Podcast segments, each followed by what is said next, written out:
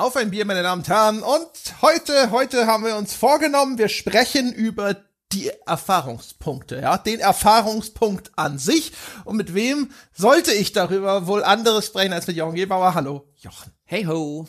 Da sind wir, mhm. ja. Wenn wir über, mhm. über Erfahrungspunkte sprechen, das oh. wird äh, bestimmt aufregend. Die Leute werden jetzt schon da sitzen und sich überlegen, oh mein Gott, ja, in welche Richtung werden sie wohl abbiegen? Werden sie über Charakterlevel sprechen, über Progressionssysteme.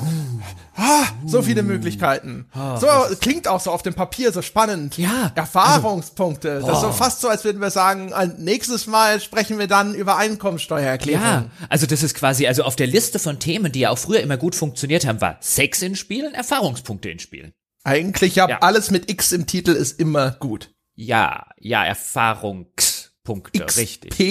Ach so, ich dachte, ich dachte schon. Naja, gut, wir wissen ja, wie du buchstabierst. Ja, ich dürfte die Scheiße ja bei, bei der Gamestar redigieren.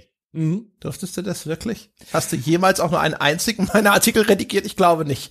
Doch, selbstverständlich habe ich davon welche redigiert. Das war immer dann, wann immer, wenn diese, wenn diese, wenn diese Schlu das Schluchzen aus meinem Büro gekommen ist. Da hast du, da, da, da hast du immer gedacht, ich hätte ein Meeting mit René. Dabei war das einfach nur, war das einfach nur deine, war das einfach nur deine Artikel. Mhm. Vielleicht die Star Citizen Geschichte, aber ansonsten hast du, glaube ich, keinen einzigen meiner Doch, Artikel hier in XCOM, XCOM äh, äh, The Bureau Declassified. Da kann ich mich sogar noch daran erinnern. Da hast Echt, du wirklich ganz Hölle. kreative äh, Mittel und Wege gefunden, Kommata in diesem Text zu verteilen. Das war das, wo ich dir danach gesagt habe, dass du Komma setzt wie ein Zerg Rush. Das kann sein, das ja. weiß ich nicht mehr. Ja. Möglich möglich, ja, dass du meine Rechtschreibkorrektur sein durftest. Uh. Ja, danach konnten wir auch nichts mehr machen, damit war ja drei Tage beschäftigt. war ja gar nicht zum inhaltlichen Redigieren. Da, damals, bevor hier der, das Duden-Korrektor-Plugin oder so kam, ja. da hatten wir Jochen. ja, wir hatten ja sonst nix. genau. Ja, haben wir auch sonst nichts damit anzufangen. Ja, haben wir Bier? Natürlich haben wir Bier. Ja, ich habe hier ein, ein Schlossbräu Kupfer. Ach guck, ein Schlossbräu. Sind wir jetzt hier mhm. der, der adlige Herr, ja? Haben wir hier, haben wir hier sind wir ein Level aufgestiegen mit den ganzen Erfahrungspunkten, ja? Und haben haben hier einen, einen Attributspunkt auf besser als Jochen gesetzt. Habe eindeutig den Thron des Bierkönigs damit bestiegen. also, also äh, ist ist das nicht der von Jürgen Drews? Es besteht halt nicht aus menschlichen Schädeln, sondern aus Kronkorken. okay, du hast wieder zu viel Fallout gespielt. Ähm, äh, von wem hast du es geschickt bekommen? Das weiß ich nicht. Das ist einer von den guten Menschen, die haben wahrscheinlich, einer von denen, die vorher eine E-Mail geschickt haben oh. und gesagt haben so, hey, ich habe euch Bier geschickt. Und der hat es aber nur bei irgendeinem so Bierversand bestellt. Ah. Und dann steht da der Name nicht bei. Da ist dann nicht irgendwie die Grußkarte enthalten.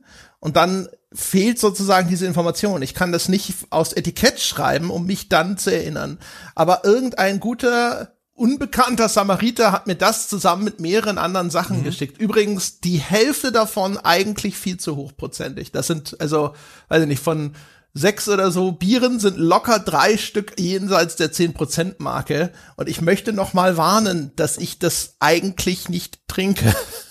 Das also ist Verschwendung, ich, mir sowas ich, zu ich, ich finde, du könntest jetzt schon mal. Also ich, ich fände das gut, wenn du das trinken würdest. Ja, ja. Ja. Und da können wir dann auch über Sex in Spielen oder sowas reden. Also irgendein total unverfängliches Thema, wo du auch um Gottes Willen dich nicht um Kopf und Kragen reden kannst. Ja, genau. Ich, Identitätspolitik. Ja, zum Beispiel Gendern.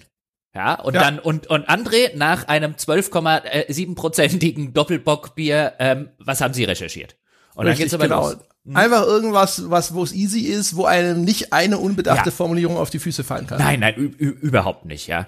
Ähm, es war übrigens, kann ich mir zumindest gut vorstellen, weil ich glaube, der hat uns allen drei was geschickt, der gute Tobias. Von dem habe ich hier im Podcast noch nichts verköstigt, aber in meiner Bierlieferung, die ich zumindest von Tobias bekommen habe, war ein Flens drin und das habe ich mal so zwischendurch mal so kurz so aufgeploppt.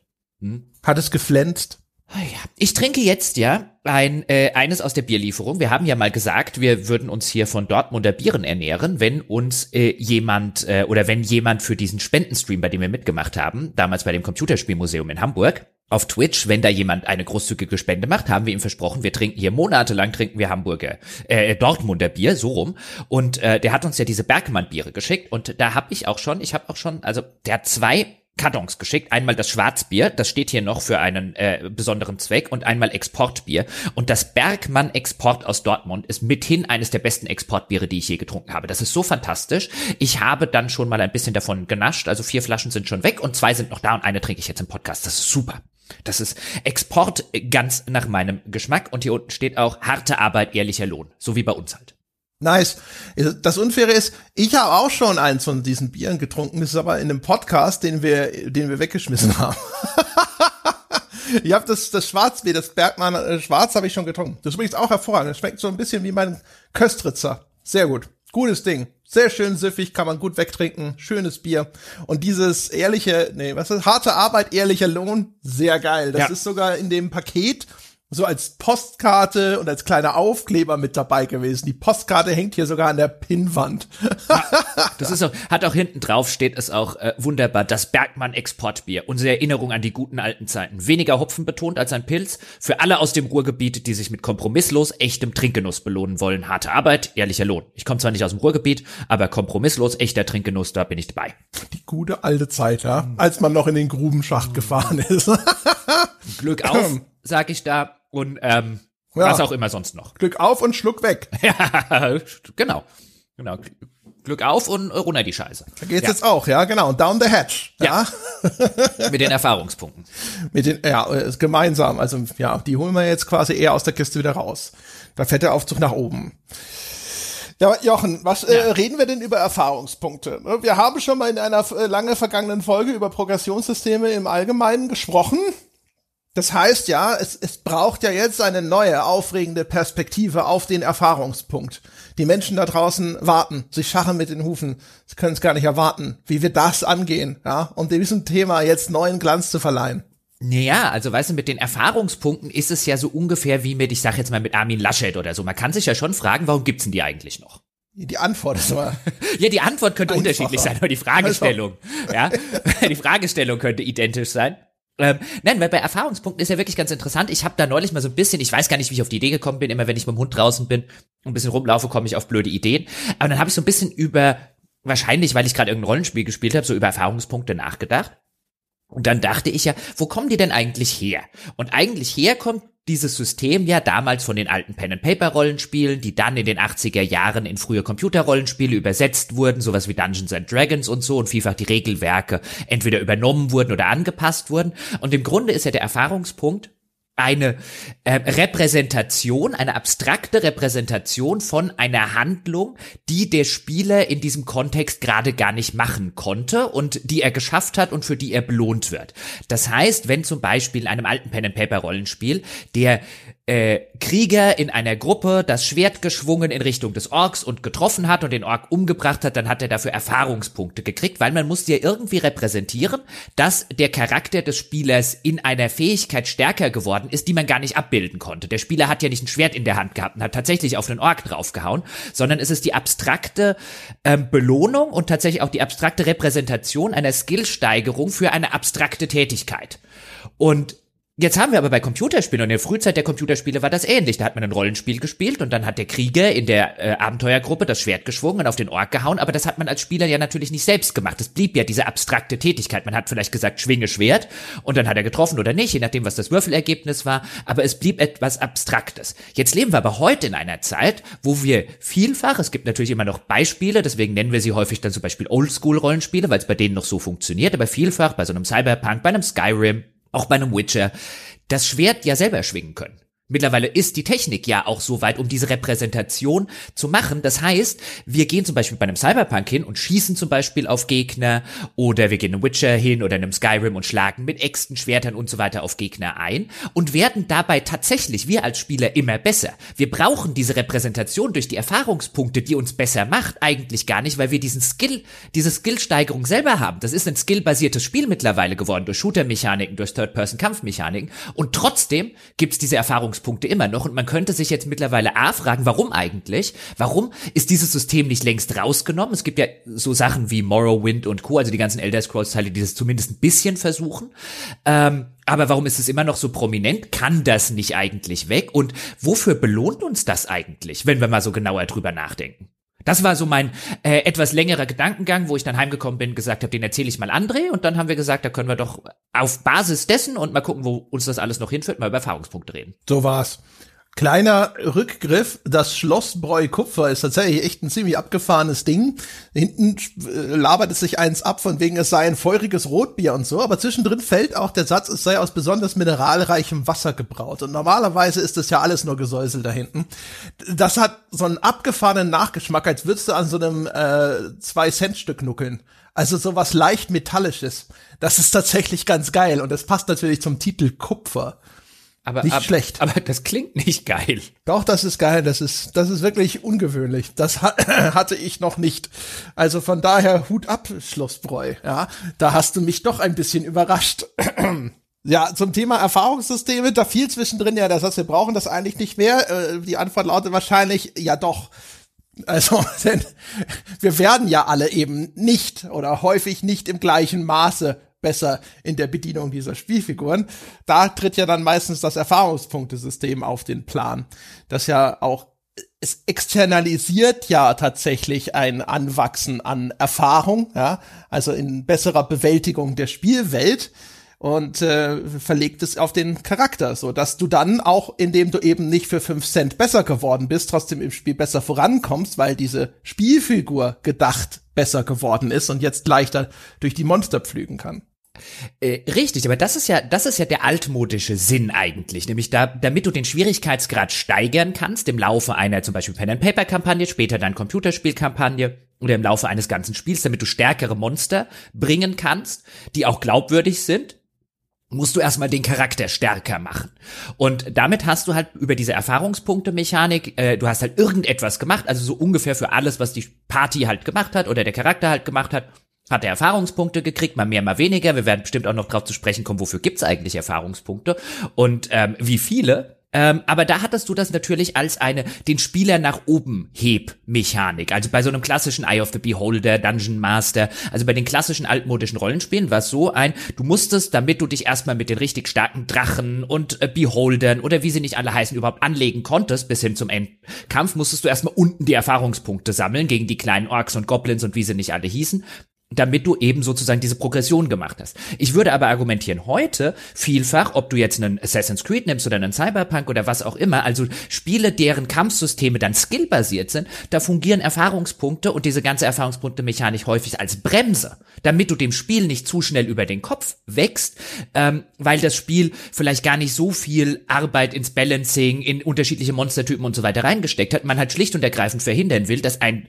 oder dass die, der Teil der Spielerschaft, die besonders äh, äh, äh, gut den Skill des Kampfsystems beherrschen, dir das Spiel irgendwie schon innerhalb von zehn Minuten vollständig auseinandernehmen. Das finde ich ganz interessant, wie aus der, wie aus der ähm, den Spieler empowern Mechanik eine dem Spieler Power wegnehmen Mechanik wird. Der Witz ist, ich hatte im Vorfeld mal gelesen, also das Erfahrungspunktesystem wurde, so wie ich das gelesen habe, von einem Menschen namens David Arneson äh, erfunden. Das ist einer der beiden Urautoren von dem Dungeons and Dragons zusammen mit dem Gary Gygax. Und der Sinn war sogar ein ganz anderer, nämlich eine Persistenz zu schaffen. Dass also ein Held über mehrere Abenteuer, über mehrere Spiele, Sitzungen hinweg irgendwie existieren kann.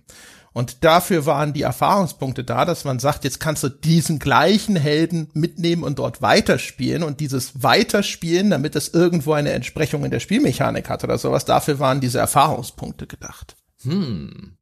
Na gut, das ergibt ja, ergibt ja auch Sinn im Kontext eines Computerspiels, das ja, wenn wir uns die damalige Zeit vergegenwärtigen, auch gewissermaßen eine Aneinanderreihung von unterschiedlichen, ähm, aufeinander aufbauenden Abenteuerspielabenden gewesen ist. Ja, und vor allem, also ich fand das, also das hatte ich eigentlich nicht erwartet. Ich hatte auch gedacht, dass das, ähm, es, es hat natürlich jetzt gewisse Weise einen spielmechanischen Ursprung, aber ich dachte, dass der auch näher dran sein würde an dem, was jetzt ähm, in den Computerrollenspielen relativ schnell daraus gemacht wird, nämlich eher sowas wie das Auflösen von einem Gating-Mechanismus. Da ist ein Gegner und der ist sehr stark und am Anfang bist du viel zu schwach. Und jetzt musst du erstmal stärker werden und das wird, ne, alles muss im Computerspiel ja operationalisiert werden. Das heißt, es muss in irgendwelche numerischen und computerverarbeitbaren Häppchen umgesetzt werden und das ist dann in diesem Fall halt dieses Erfahrungspunktesystem. So habe ich mir das auch immer vorgestellt. Aber das ist ja etwas, was halt in diesen Pen and Paper Dingern, wo es ursprünglich herkommt, da spielen solche Sachen häufig ja gar keine Rolle, weil da ist ja, da gibt's ja eigentlich praktisch keine Limitierung. Der Game Master kann sich alles ausdenken. Es ist ja auch nicht mal nötig, dass man jetzt sagt, oh, da muss sich jemand erstmal hingrinden, bis er so einen Beholder bekämpfen kann, weil theoretisch können ja diese erfundenen Charaktere, die kannst ja auch auf jedem beliebigen Niveau starten lassen. Du kannst ja alles machen, so wie du das möchtest, ja. Ähm, und von daher ist die Notwendigkeit dort gar nicht so stark wie ah. bei einem Computerspiel. Ja, aber halt auf einem anderen Level. Das ist das, was ich vorhin meinte mit einem ein Computerspiel, ist eigentlich mehrere dieser Dungeons and Dragons Abende an einem Stück. Weil ich glaube, was da halt gefehlt hat, war eine Progression innerhalb dieser Dungeons and Dragons Gruppe, eine Progressionsmechanik dafür, dass du diese Charakter immer weiter äh, äh, benutzen konntest. Weil wenn ich mir jetzt ein frühes Rollenspiel vorstelle, nehmen wir die frühen SSI-Rollenspiele, so Pools of Radiance und so weiter, oder nehmen wir Eye of the Beholder oder selbst einen Dungeon Master, wenn wir uns die als Pen-and-Paper-Rollenspiele vorstellen, dann sind das, keine Ahnung, zehn Pen-and-Paper-Rollenspielabende. Und ich glaube, worum es ursprünglich in den Pen and Paper Kontext ging, war in diese Abende eine Progression reinzubringen, damit jeder Spieler, der seinen Charakter am ersten Abend angefangen hat, auch am zehnten Abend noch mit dem gleichen Spieler, mit dem gleichen Charakter weitermachen konnte und sozusagen ein Wachstum des Charakters gemacht hat. So habe ich das zumindest immer verstanden, weil ich glaube, da ist halt einfach, was weißt du, da ersetzen wir halt das Ganze einfach durch den Faktor Zeit, ähm, weil keiner spielt 80 Stunden am Stück äh, eine Pen and Paper Runde. Ich glaube, das passiert auch bei Computerspielen nicht. Okay. Aber ja, ich weiß, was du meinst.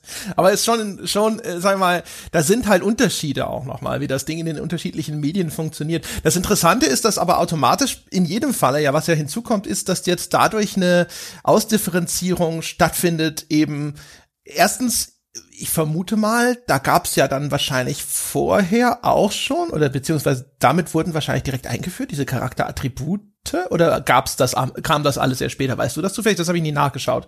Ob man da schon irgendwie dann auch gesagt hat, okay, ich möchte stärker, klüger, sonst was werden. Also die ich weiß, dass die Attribute schon relativ früh auch bei Dungeons and Dragons der Fall waren. Ob die in der aller, aller, allerersten Ausgabe, die dann irgendein Gary Gygax und seine Co-Erfinder irgendwo im äh, Privatbereich schon gespielt haben, der Fall gewesen sind und auch schon da in der Form dabei gewesen sind, das weiß ich jetzt nicht auswendig.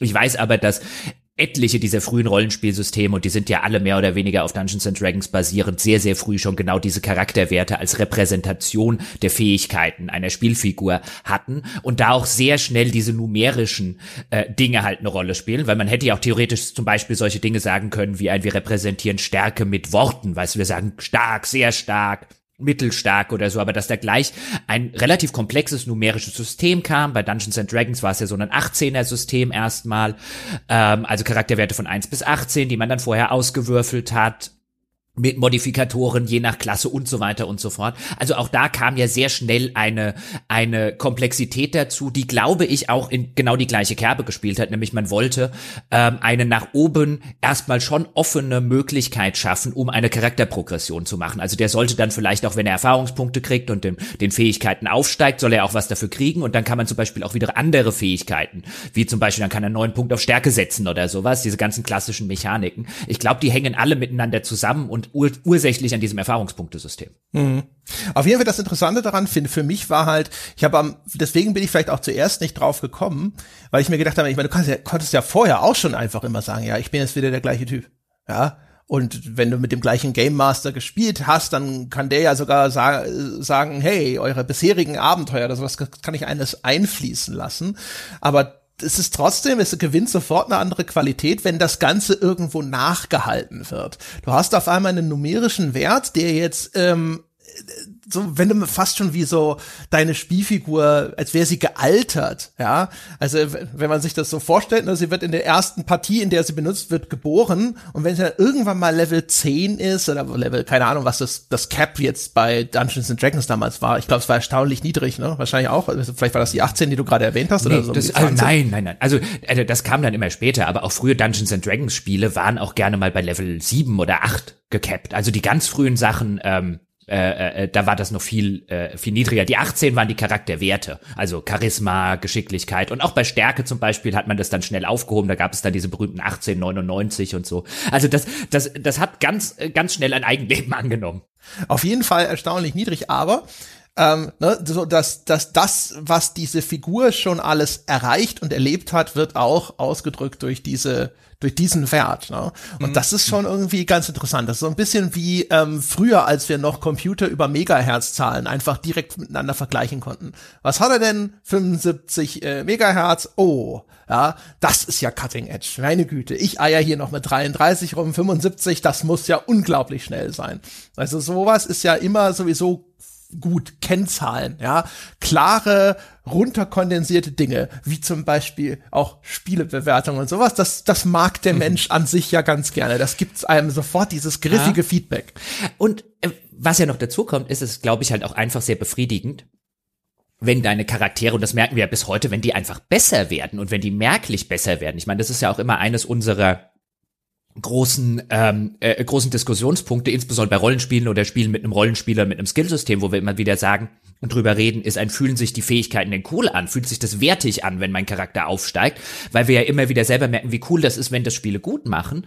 Und auch das hast du ja durch das Erfahrungspunktesystem. Dann kannst du zum Beispiel einem Magier bei Dungeons and Dragons, hast du dann zum Beispiel gesagt, dann der ist jetzt Stufe drei weil er eben genug Erfahrungspunkte aufgesammelt hat, der darf sich jetzt einen neuen Zauberspruch aussuchen. Und das ist halt cool und darf sich vielleicht mehr Zaubersprüche merken, die er dann im Kampf tatsächlich benutzen darf. Und dann sitze ich halt davor als jemand, der das Pen and Paper spielt und der den Magier spielt und denkt mir, cool, einen neuen Zauberspruch, welchen davon nehme ich denn? Und dann kann ich wieder drei oder vier Tage an der Schule oder an der Uni oder wo auch immer drüber nachdenken und über dem Regelwerk brüten, welchen dieser Zaubersprüche ich jetzt nehme, welcher da irgendwie am besten für mich funktioniert.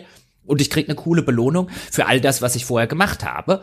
Auch das haben wir ja bis heute. Und das ist ja genau dieses, diese diese abstrakte Repräsentation von Spielfortschritt, die ja eigentlich nichts mit der tatsächlichen Spielen zu tun hat. Ich als Mensch bin ja jetzt kein besserer Zauberer geworden.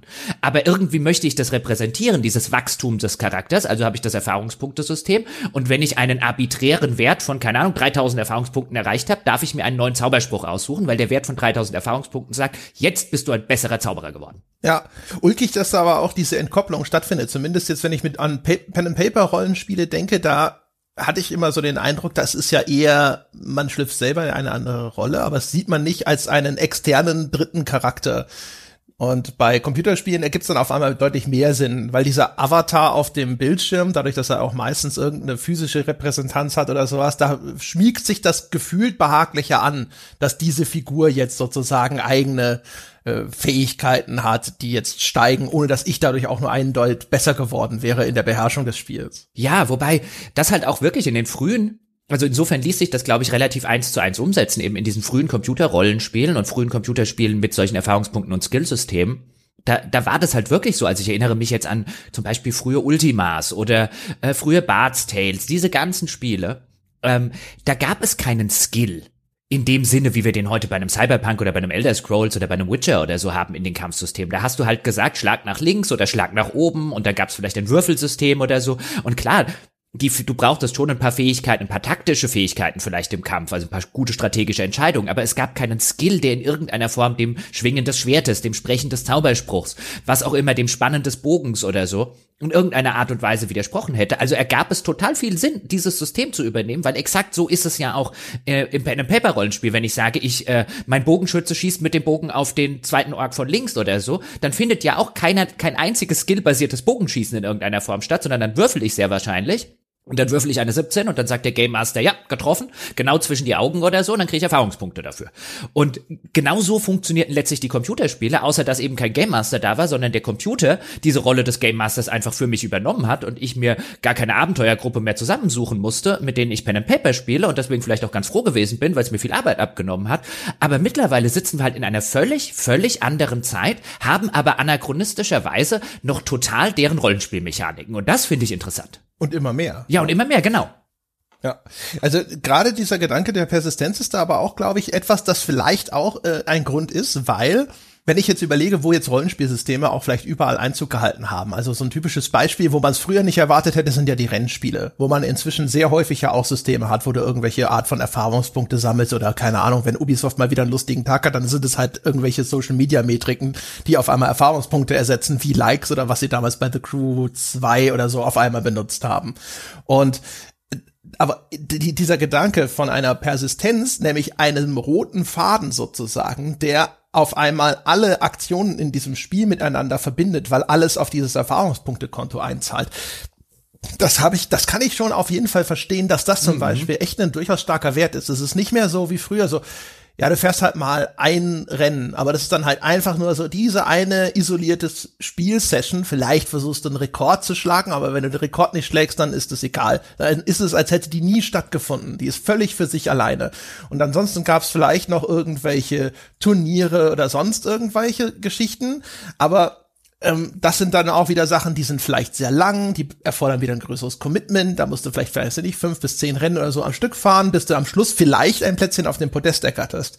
Und dieses Erfahrungspunktesystem ist natürlich dann super. Ne? Dadurch ist auf einmal alles in diesem System sozusagen verbunden. Das findet alles unter diesem Schirm statt mhm. und selbst irgend, selbst ein Misserfolg zahlt ein kleines bisschen vielleicht auf dieses Konto ein. Insbesondere, wenn wir natürlich über äh, Player Retention äh, reden, wie es gerne im englischen Marketing-Sprech heißt, also einfach die Spieler oder generell den Nutzer User Retention an ein bestimmtes Spiel oder an einen Dienst binden. Und deswegen haben wir sowas zum Beispiel auch bei Ubisoft nicht nur bei The Crew zum Beispiel, also im Spiel selbst, sondern auch in, äh, in ihrem Client. Also in, wie heißt doch gleich Ubisoft? Uplay. Uplay, genau. In Uplay sammle ich ja auch Erfahrungspunkte. Oh nee, und jetzt heißt es Ubisoft Connect, genau, oder? oder ja, ähm, auch bei mir im Game Pass übrigens, bei Microsoft sammle ich Erfahrungspunkte in einem Abo-Dienst. Das ist noch kein Spiel, aber wenn ich so und so viele Spiele im Monat starte, kriege ich Erfahrungspunkte. Wenn ich irgendwie, also ich habe dann sogar tägliche Quests in einem Abo-Dienst. Also das muss ich mich mal vergegenwärtigen. Ich meine, das habe ich aber beim PC nicht oder ich habe es noch nie gesehen. Doch, das gibt's auch beim PC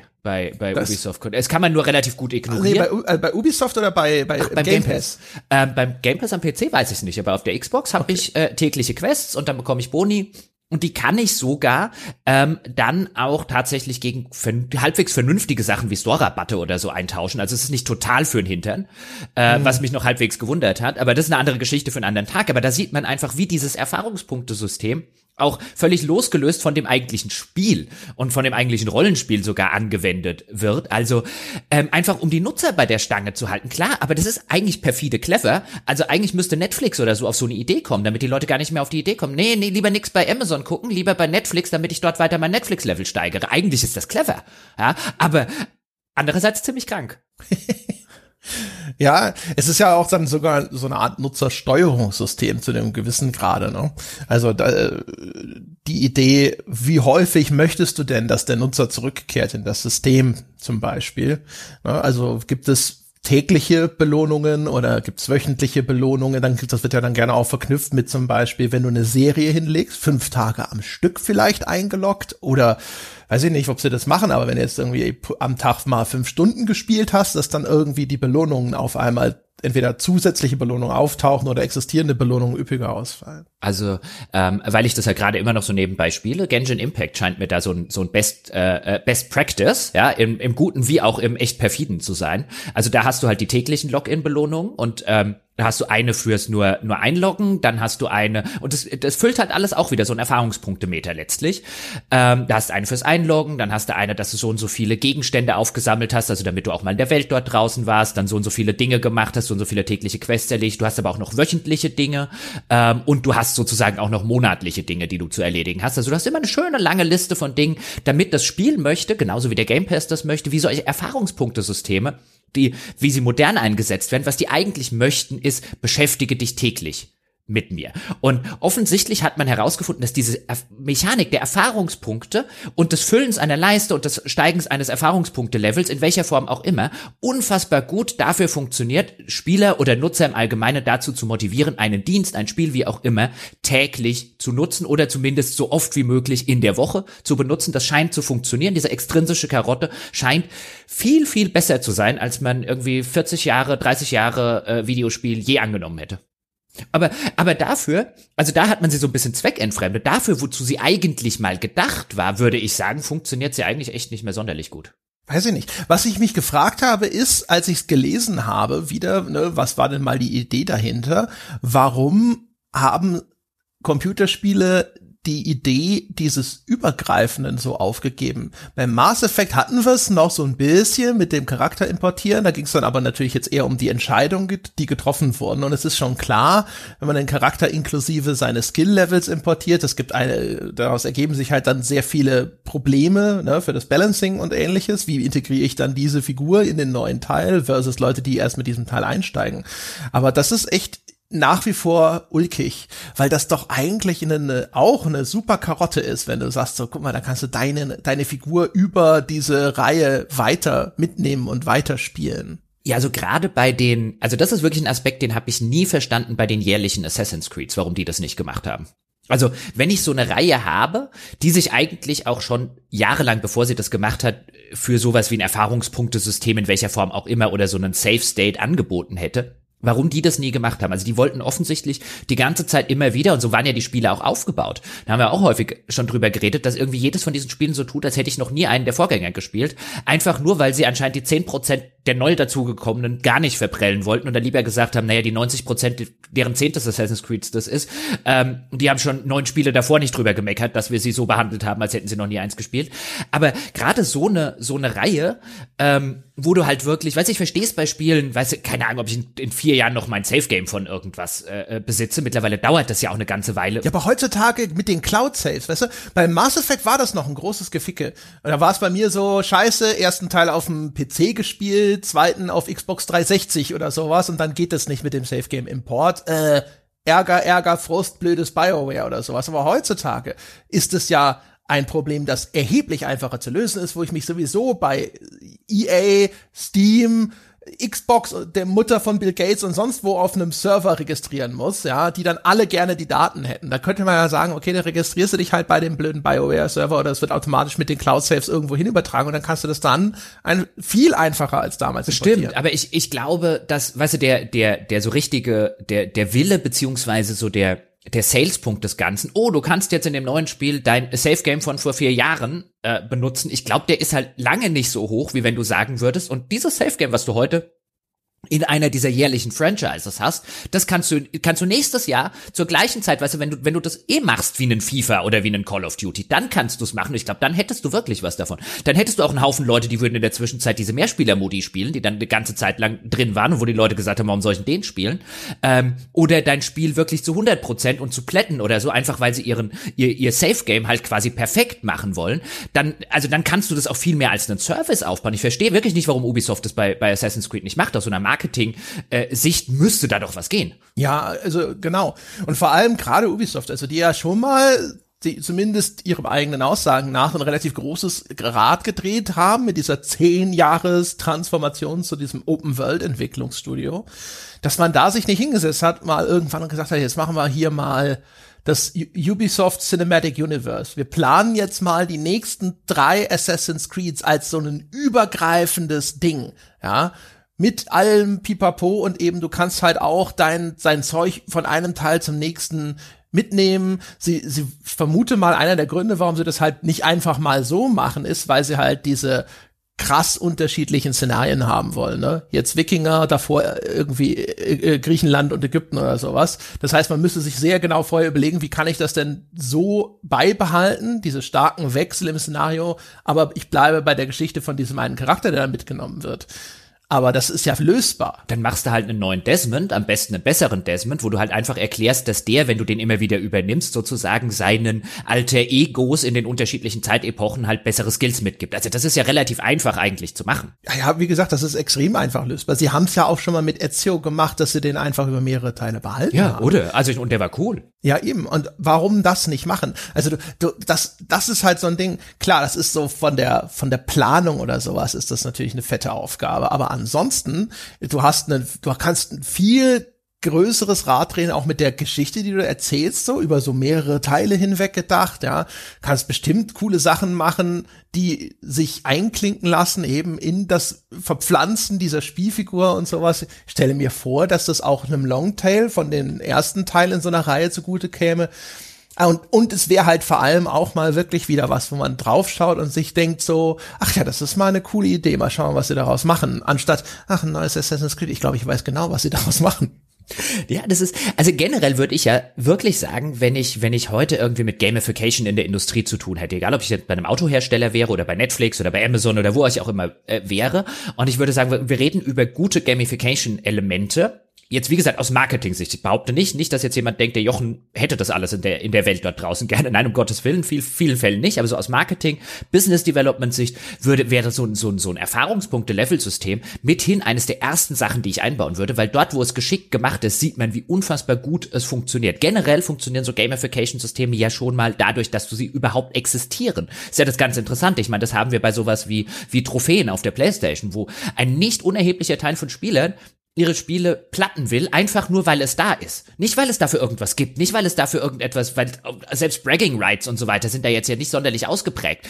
Ähm, aber einfach nur, weil diese Platin-Trophäe da ist und deswegen will man das erreichen. Und wenn man diesen, diesen intrinsischen Effekt einfach nutzt, äh, der offensichtlich vielen Menschen innewohnt, ähm, dann merkt man, so ein Erfahrungspunktesystem wird, glaube ich, echt gut funktionieren. Bau das in dein Auto ein. Weißt du, du kriegst Erfahrungspunkte, wenn du äh, äh für Strecken, die du gefahren hast und so weiter. So, so, so ein Gamification-Element. Dann baust du das Ganze vielleicht noch äh, damit ein, dass du auch ein paar ein paar Boni kriegst, mal eine kostenlose Autowäsche hier und so weiter. Also ich glaube, wenn du dir da was überlegst, da kommst du wirklich an Punkte raus, wo die Leute ab da viel eher bereit sind, beim nächsten Wagen auch wieder dein Auto zu nehmen, weil sie ihren User ihr User-Profil übernommen haben. Da habe ich jetzt schon 150.000 Kilometer drauf gefahren. Ich kaufe mir doch jetzt kein BMW. Und ich glaube, in der Hinsicht geht noch echt extrem viel. Und in der Vergangenheit wurde das ja sogar probiert, was mir jetzt eingefallen ist, waren ja die Kollegen von Gamers Global, hatten wir hier das ein oder andere Mal den Jörg schon im Podcast, die haben ja mal angefangen, insbesondere Jörg hat ja mal angefangen mit so einem MMO-Erfahrungspunktesystem hinter Gamers Global in seiner Urvariante mit der Hoffnung, dass halt sehr viele Nutzer, nutzergenerierte Inhalte schaffen würden, wenn sie ein, äh, wenn sie diese, genau diesen Belohnungseffekt bekommen, den wir jetzt äh, äh, genannt haben. Das war sehr an World of Warcraft damals angelehnt. Und ich habe immer gedacht, Jörg, du hast zu kompliziert gedacht. Also da gab es dann zig Millionen, tausend verschiedene verschiedene Ränge gefühlt und so. Also ich, ich bin gar nicht hinter das ganze System gestiegen, so kompliziert was. Und ich habe mir gedacht, ein Erfahrungspunktesystem hätte, glaube ich, gereicht und wäre besser gewesen als das. Vielleicht war er auch seiner Zeit in der Hinsicht voraus. Ähm, wer weiß, aber das sind all solche, solche Punkte, die mir da durch den Kopf schießen. Ja, also wir, wir hatten ja das so ähnlich, wir hatten eine virtuelle Währung bei Krawall, das war noch mal ein bisschen was anderes. Hatte ja schon mal erzählt, dass mir der, der Jörg da quasi Plänen zuvorgekommen ist, die ich selber intern hatte für eine weitere Version von Krawall, aber das war dann nicht schlimm, weil die hätte es eh nie gegeben. weil dann die Kohle für die Umsetzung nicht da war. Aber ähm, ich habe damals auch gedacht, das ist eigentlich eine super Lösung.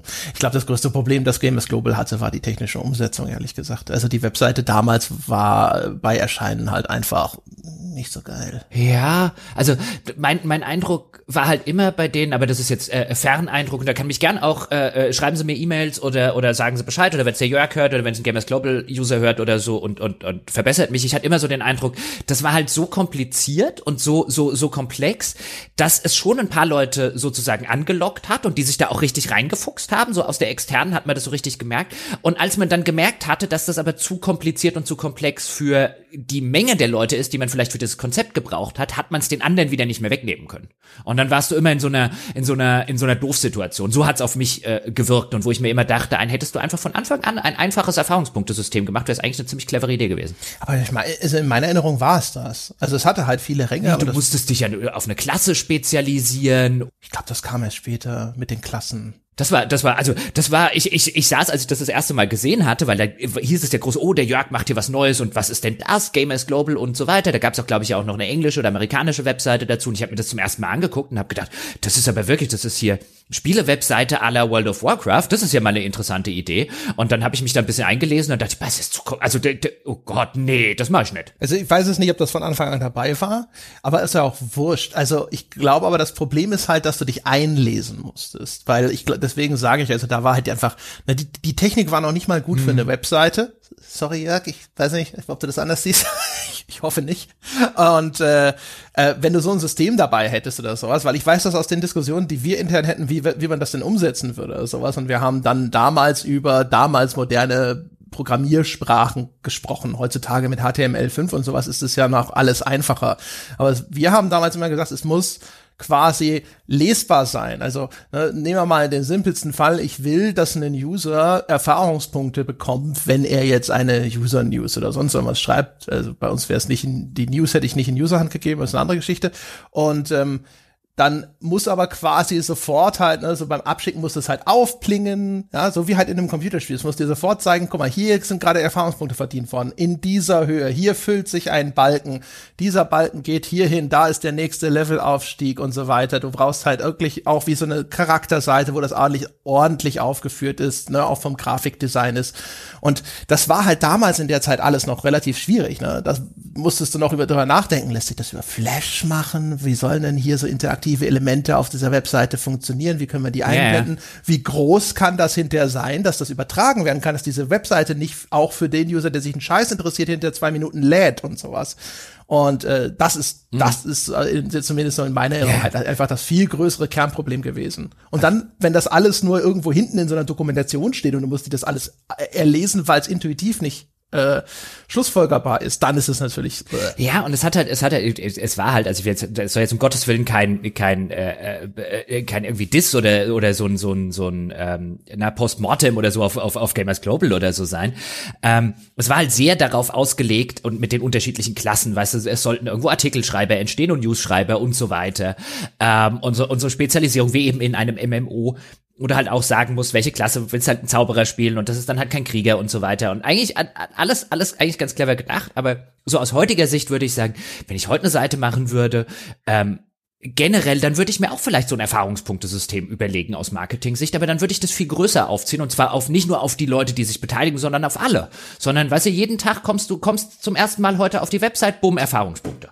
Ja, du bist heute zum ersten Mal, was weiß ich, länger als 15 Minuten auf der Webseite, boom, Erfahrungspunkte. Äh, wenn du das so rum aufziehst, ich glaube, auch da kannst du mit dem Erfahrungspunktesystem echt viel machen, was einfach dahin angeht, Leute jeden Tag auf deine Webseite zu bringen, auch wenn sie eigentlich vielleicht mal heute gar nicht interessiert, was da los ist, oder weil sie im Urlaub sind, aber denken, ah, warte mal, meine täglichen Erfahrungspunkte bei XY hole ich mir noch. Ja, wobei auch da, ey, boah, also, das ist halt immer so ein Rattenschwanz an, an Scheiß hinten dran. Das Problem mit der Webseite ist natürlich, dass diese Aktionen, ne, äh, in einem Computerspiel würdest würdest du das versuchen so zu balancieren, dass das Spaß macht und eben nicht in Grind ausatmet. Äh, äh, bei einer Webseite wird es automatisch Grind sein müssen weil du halt einfach, ne, du wirst, du musst halt immer das, was du rausgeben kannst an, an Erfahrungspunkte für sowas halt wie du hast was angeklickt oder sowas, ja, die sind halt mikroskopisch klein. Also das war bei uns halt natürlich immer ein Riesenproblem zusätzlich, weil es verknüpft war mit einem richtigen Prämienshop. Ne? Das ließ sich auch noch in, nicht, das war nicht nur, ging nicht nur um virtuelle Ränge oder sowas, sondern es waren handfeste geldwerte Vorteile mit verbunden. Das heißt also, dann war es was du da an Coins ausgeschüttet hast, zum Beispiel, war halt mikro klein, aber das gilt zu einem gewissen Grad einfach auch für das Erfahrungspunktesystem, weil die sich sonst zu so schnell durch diesen Content fressen. Du hast dann auch noch diesen Nebeneffekt, dass dann Verfälschungen auftreten, weil die Leute anfangen wollen, das zu irgendwie zu exploiten, ne? Und dann äh, sich irgendwelche Skripte schreiben, die dann wild auf deiner Webseite rumklicken und sowas. Da musst du wieder gucken, halten das deine Server aus, kannst du das irgendwie abfangen und so. Ah, ja, ja, es klingt ich, alles so gut, aber ich, ich, ich, ich will es ja auch nicht machen, um Gottes Willen, oder oder äh, äh, nicht irgendwie in einer verantwortlichen Position irgendwie umsetzen. Ich sag nur, ich glaube, wir werden in Zukunft noch erheblich mehr Erfahrungspunktesysteme an Stellen sehen, wo, wo wir sie nicht erwarten würden. Und wie gesagt, in sowas ja. wie einem in sowas wie einem Game Das wird garantiert auch vor allem fatale äh, äh, äh, Versuche geben, die völlig falsch sind, weißt du? Dann kommt der Autohersteller und hinterher heißt es, ja, wir dachten, ihnen Erfahrungspunkte pro Minute über 200 kmh zu geben, ist eine gute Idee für die schnellen Modelle. Ja, dass er das in der, in der, vor dem Kindergarten gemacht hat, das wussten wir nicht. Das war, war so nicht vorhersehbar. Ja gut, aber ich sag mal, da, als Autohersteller würde ich mir da die kleinsten, die kleinsten Köpfe machen. Ich meine, die dürfen ja nun wirklich alles machen, ohne, ohne rechtlich in irgendeiner Form. Weißt du? ja, aber, aber das Mittelmanagement schwitzt. Die Bauern auch sitzen da und denken, oh shit, oh shit, nein. Ja, okay, aber die müssen ja nicht Mittelmanagement bei VW werden. Aber ich meine, die Autohersteller sind schon so ein bisschen die katholische Kirche der deutschen Wirtschaft, weißt du? Wo, wo du sagst, also jeder andere, der das über Jahrzehnte hinweg so gemacht hätte. ha? Too big to fail. Jochen, die Arbeitsplätze. Ja, ja, und die Tatsache, dass dem Bund oder dem Land NRW bei äh, VW so und so viel Prozent gehören und so. Also, ja, ja. Ja. Das ja jetzt was nicht über die Dividende reinkommt, musst du an Steuern bezahlen. Das nee, willst also, du auch nicht. Das, also ich, also da, da müssen wir jetzt nicht ins Detail gehen, aber äh, die Tatsache, dass nicht jeder, also ich meine, dass, dass, dass äh, diese Autohersteller in Deutschland jahrzehntelang die Leute nach Strich und Faden echt beschissen haben und das, was am Ende denen jetzt blüht, also musst du wieder dankbar sein, dass es die Amerikaner gibt, die denen noch ein bisschen wehgetan haben. Das ist immer eine Frage der Relation, ja, im Vergleich zu Deutschen Bank zum Beispiel werden sie hart rangenommen. Nee, auch, also das ist eine andere Geschichte für einen anderen Tag. Aber ich glaube, ich glaube, die werden, also hart rangenommen werden die beide nicht. also, Vergleich. Also, also das sind, eigentlich sind sie noch auf dem Debütantinnenball, was hart rannehmen angeht. ja, ja, aber zurück zu den zu den ja. guten Erfahrungspunktesystemen. Also ich, ich glaube auch, dass da sicher, ich meine, das ist aber auch das, was du am häufigsten schon siehst, ne? Also irgendwelche Sachen wie User Level und sonst. Ich weiß gar nicht mehr, wo das war. Ich glaube bei sowas wie ich will sagen, Check24 oder irgendeinem so Scheiß, bei irgendeinem dieser komischen Vergleichsportale, da habe ich auch einen Account, der hat mir auch irgendwann mal mitgeteilt, ich sei Level so und so und guck mal, wenn du den und den Level erreichst, dann kriegst du irgendwie ein kostenloses Badehandtuch geschickt und sowas. Also, das ist, glaube ich, das, was schon am meisten auch um sich gegriffen hat. Also ich denke, das ist schon verstanden zu einem größeren Teil als viele andere Sachen. Ja, und, äh, ähm, aber, aber das ist, finde ich, was, was du siehst, sowohl in Spielen, also jetzt hatten wir vorher das Beispiel Genshin Impact und viele dieser Games as a Service Spiele könnten wir nennen, ähm, äh, von FIFA angefangen, Divisions und so weiter die dir eigentlich alle miteinander Erfahrungspunkte geben. Und wenn sie es nicht Erfahrungspunkte nennen, dann sind es Erfahrungspunkte, die sie einfach anders genannt haben in einer anderen Leiste. Aber das Prinzip bleibt exakt dasselbe, die dir Erfahrungspunkte geben an jeder Stelle dafür, dass du das Spiel einfach nur spielst. Und auch da haben sich ja vielfach in den Spielen eben diese Erfahrungspunkte wegentwickelt von dem, was sie mal waren, nämlich vielleicht eine Persistenz zu schaffen, wie du jetzt, ähm, oder wie wir eingangs gesagt haben, und eine Progression zu schaffen und vor allen Dingen den Spielcharakter merklich stärker zu machen, um ihm auch stärkere Monster entgegenstellen zu können beispielsweise. Und davon erheblich wegentwickelt und hinentwickelt zu einem, ich belohne die ganze Zeit mit dieser Progressionsmechanik meinen Spieler dafür, dass er mein Spiel spielt, genauso wie der Game Pass mich belobt oder wie Check24 mich äh, äh, lobt, also wie diese ganzen, eigentlich ist es die Gamification des Games wenn man so will. Ähm, und das finde ich eine relativ interessante Mechanik und da, da rührt so ein bisschen mein, äh, meine steile These von können die nicht weg eigentlich her? Wenn ich jetzt heute selbst ein Spiel wie einen Cyberpunk oder so nehme, wofür ich da alles Erfahrungspunkte nachgeschmissen kriege, ist eigentlich für ich spiele das Spiel, wenn wir ehrlich sind. Dieses ganze Spiel ist nicht darauf gebaut, eine wirkliche Progression durch eine Erfahrungspunkte-Mechanik zu haben und mich wirklich äh, sehr viel stärker zu machen, ähm, indem ich im Level aufsteige, weil ich schieße den Gegner trotzdem, weil, weißt wenn ich in den Kopf schieße, mehr als in den Kopf schießen kann ich sie nicht, ja? Ich kann neue Fähigkeiten, ich kann arbiträre Fähigkeiten freischalten, die mir noch zehn Prozent mehr Schaden beim, durch den in den Kopf schießen äh, und so weiter machen. Das kann man aber, wenn man wollte, könnte man das auch begreifen als ein, ich mache erstmal weniger Schaden und muss mir den zusätzlichen Schaden nachher freischalten, damit ich einfach nicht zu früh zu stark bin. Aber im Grunde sind das ja Spiele, die mich ähnlich wie Check24 eben dafür belohnen, dass ich einfach nur ihr Spiel spiele. Da sind ein paar Erfahrungspunkte, da sind ein paar Erfahrungspunkte. Oh, hier hast du wieder einen umgebracht, da hast du wieder irgendwas gehackt. Äh, hier ist dieses. Wir können auch ein Assassin's Creed und so weiter nehmen. Und da fragt man sich eigentlich, kann, können Erfahrungspunkte in dieser Form nicht weg? Jetzt wird, werden wir wahrscheinlich schnell an den Punkt kommen, nein, sie sind doch so unheimlich effizient und so weiter.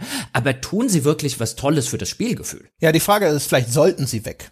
Ja. Ne? Ähm, ich glaube, da sind wir jetzt wieder bei dem äh, Geschmacksverstärker, das er selbst so schön immer da als äh, Metapher in den Raum geworfen hat. Ähm, das ist, glaube ich, so ein bisschen auch wie Zucker. Äh, wenn du jetzt den Leuten sagst, wir streichen das aus den Spielen, wird das wahrscheinlich erstmal Unwillen hervorrufen. Äh, selbst wenn man jetzt hier ganz paternalistisch sagt, ist es doch besser für dich, ist es nur zu deinem Besten, wir machen das für dich, du wirst hinterher wirst du mir dankbar sein. Aber ich glaube, weil selber, selbst wenn ich drüber nachdenke, ähm, bei vielen Spielen, ich, ich meine, man merkt das ja schon, finde ich, äh, an sich selbst. Ne? Das, das ist aber auch sehr angenehm. Dieses, ähm, aber weil die Spiele auch so sind, wie sie sind. Wenn ich mir vorstelle, ein Assassin's Creed hätte kein Erfahrungspunktesystem mehr, um Gottes Willen, was mache ich denn dann da noch? Ja? Wofür spiele ich das doch noch? Ja, aber genau das ist es doch. Ja, ich weiß, dass das das Problem ist. Ich will ja nur darstellen, ja, warum das, glaube ich, so ein anti-intuitiver Gedanke ist und äh, vor allem auch, weil man merkt, dass es cool ist. Also es produziert in irgendeiner Form jetzt coole Gefühle bei dir und es sollte deswegen vielleicht tatsächlich nicht weg. Es wäre nur schön, wenn es innerhalb eines anderen Spiels mit äh, einem äh, mit anderen Vorsätzen umgesetzt würde. Also wenn man jetzt sich vielleicht mal wieder auch entschließen würde, zu sagen, es gibt wieder sowas wie einen Skill Floor und eine Skill Ceiling, ja, also Dinge, wo du tatsächlich besser werden kannst und zu einem gewissen Grad auch einfach mal besser werden musst, anstatt dass das quasi nach den ersten drei Stunden ist dieses Skill Ceiling dann schon erreicht, zumindest was den geforderten Anspruch des Spiels angeht. Das ist das große Problem ist halt, es besteht keine Not für den Spieleentwickler, eigentlich sogar im Gegenteil. Es gibt, ähm, es ist für ihn sogar eher so, dass es für ihn von Vorteil ist, ein Spiel möglichst einfach, niedrigschwellig zu, zu machen und auch so zu halten, weil er dadurch ja den größtmöglichen Pool an möglichen Kunden erstmal aufschließt und dann dieses Mittel zu benutzen, um die Leute durch das Spiel zu ziehen. Man könnte sich aber zumindest schon mal überlegen, ähm, vielleicht im ersten Schritt, ohne zu sagen, ein, die die müssen oder die können jetzt weg. Klar, es ist natürlich, es ist das einfachste Mittel, da hast du völlig recht. Es ist auch das Mittel, das sofort jeder Spieler kennt. Das musst du dem nicht großartig erklären. Hier ist ein Erfahrungspunktesystem. Ah, okay. Alles, was ich in dem Spiel mache oder vieles von dem, was ich in dem Spiel mache, bekomme ich Erfahrungspunkte dafür. Wenn ich so und so viele gesammelt habe, steige ich ein Level auf, dann darf ich bestimmt irgendwelche Punkte auf irgendwas setzen. Kennt man, ist bekannt, musst du nicht groß erklären. Aber man könnte ja zum Beispiel schon mal anfangen und zu sagen, also pass mal auf, es gibt ja offensichtlich Dinge, in denen wird der Spieler im Laufe des Spiels automatisch besser. Also egal wie Shooter erfahren ich jetzt zum Beispiel bin, ich werde ja als Shooter-Spieler in einem Cyberpunk besser, weil nicht jede Shooter-Mechanik in jedem Spiel identisch funktioniert, weil ich mir erstmal angucken muss, wie, wie sind hier das Waffenhandling, wie ist der Weapon Sway, wie sind all diese Kleinigkeiten und Co. Und dann werde ich im Laufe von 50 Stunden Cyberpunk zum Beispiel deutlich besser im Schießen. Brauche ich dafür ein Erfahrungspunktesystem? das mir, wenn ich einen Gegner erschieße, sagt, hier sind übrigens Erfahrungspunkte, damit kannst du in Skills investieren, damit du beim Schießen besser wirst. Ist eigentlich absurd, warum sollte ich das? Genauso häufig solche Hacking-Minigames oder so. Da mache ich einen Hacking-Minigame, dann werde ich im Laufe des Spiels sehr viel besser bei diesem Hacking-Minigame und kann de, de, die Sachen, die Punkte, die Erfahrungspunkte, die ich dafür bekomme, kann ich dann letztlich investieren in Skills, die mir das Hacking-Minigame leichter machen. Was total absurd ist, weswegen ich glaube ich niemand auf diesem Planeten diese Skills jemals ausgewählt hat, weil er ist ja selber besser geworden. Er muss den Charakter nicht besser machen. Es reicht ja, wenn man das selber tut. Das ist ein Skill, den ich selbst erwerbe. Ähm, das sind Sachen, wo man jetzt überlegen könnte, okay, brauche ich da wirklich ein Skillsystem? Stattdessen vielleicht an Punkten, wo ich sage, das kann ich nicht repräsentieren. Oder nicht gut genug in einer Spielwelt zum Beispiel repräsentieren. Also ein, ein, ein Beispiel wäre jetzt, keine Ahnung, in einem Red Dead Redemption 2 hätte ich mich zum Beispiel irgendwann sehr gefreut, wenn ich einfach Pferde hätte 20% schneller machen können.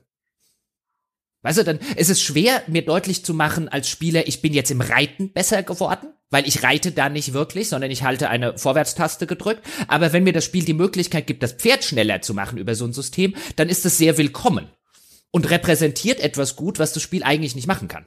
Ja, vor allem ist halt, glaube ich, die, also wenn du, wenn du Dinge entkoppelst, die dich direkt, äh, die sich halt direkt auf deinen Erfolg in diesen Kernmechaniken auswirken, ne? die halt einfach verhindern, dass du irgendeine Art von Kompetenz entwickeln musst. Und umgekehrt dadurch aber auch auf Seiten der Entwickler sie zumindest zu einem großen Teil von der Verantwortung entbinden, diese Kämpfe einfach so zu gestalten, ne? dass sie auch neue Anforderungen an dich stellen und dass sie interessant bleiben oder sowas. Ich, das wäre wahrscheinlich, da wäre viel gewonnen.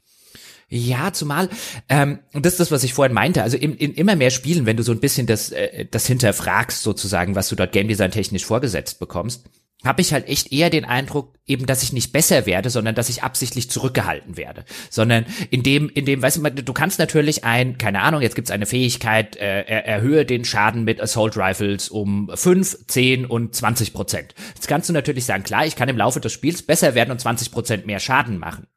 Aber ich habe sehr häufig den Eindruck, dass das Balancing des Spiels darauf angelegt ist, weißt du, dass ich von Anfang an schon mal 20 weniger mache. Und ich kann mir lediglich meinen Penalty sozusagen, den ich am Anfang bekomme, zurückholen, weil so rum, dass, dass ähm, dass, dass das ganze Balancing für den Entwickler halt einfach leichter ist, weil der halt sagt, okay, wir haben ein paar Amateure, die da reinkommen ähm, und die trotzdem den normalen Schwierigkeitsgrad wählen. Wir haben ein paar Cracks und die nehmen trotzdem den normalen Schwierigkeitsgrad, wie diese beiden Idioten von Auf ein Bier, ja, und die beschweren sich danach immer, dass es viel zu einfach gewesen ist.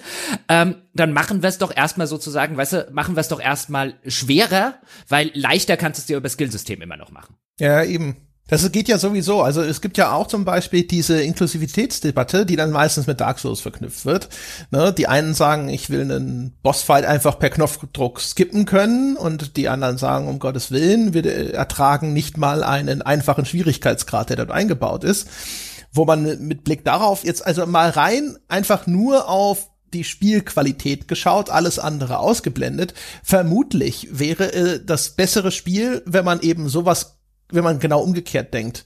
Das Spiel ist für eine bestimmte Zielgruppe, es hat einen bestimmten Anspruch und darauf wird es optimiert. Und bums aus die Maus. Und wenn es noch einen anderen Schwierigkeitsgrad geben muss, dann muss der auch mit dem entsprechenden Aufwand erstellt werden. Also eben nicht wie bisher da ein bisschen mehr Hitpoints und sonst irgendwas, sondern bis hin zu diese Gegner haben ganz andere Angriffspatterns oder sowas, weil sich daraus ja häufig dann eben auch Schwierigkeitsgrade ergeben, wie sich die KI verhält und ähnliches. Das, das muss alles äh, angepasst werden. Das wird nie passieren, ne? aus ganz vielen Gründen. ja, einige davon gut, einige davon schlecht, aber äh, für die Leute, die dann innerhalb dieses erheblich verengten Korridors sind, äh, da dürfte wahrscheinlich das bessere Spiel bei rauskommen. Ja, und also um, um zumindest da noch einen Satz zu, zu sagen bei dieser Inklusionsdebatte, ich, ich fühle mich da immer so ein bisschen, also wahrscheinlich gab's das, als irgendwann in Österreich und in den bayerischen Alpen und Co. die ersten Seilbahnen die Berge hochgebaut wurden und die Leute gesagt haben, wer da nicht hochlaufen kann, ja, der hat da oben auch nichts verloren.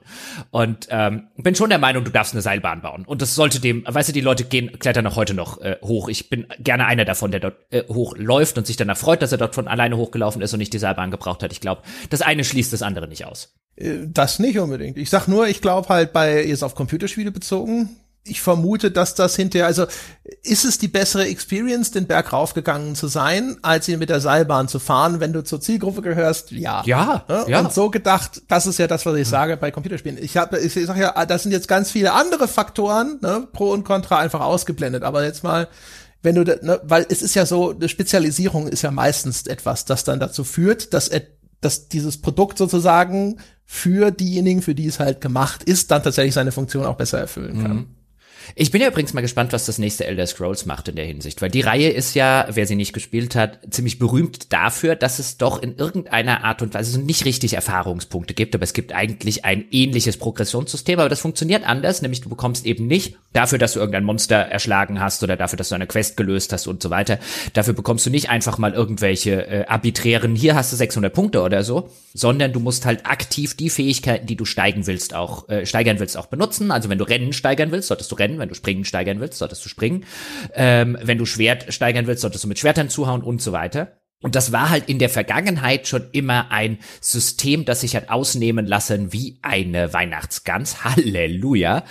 Ähm, das haben sie in Skyrim so mehr, äh, also nicht wirklich richtig äh, gefixt, aber das ist zumindest das System, was du noch am wenigsten ausnehmen kannst, was bedeutet, dass da nur alle Türen und Fenster sperrangelweit aufstehen, aber der Tresor äh, hat zumindest noch einen Vorhang vorgezogen.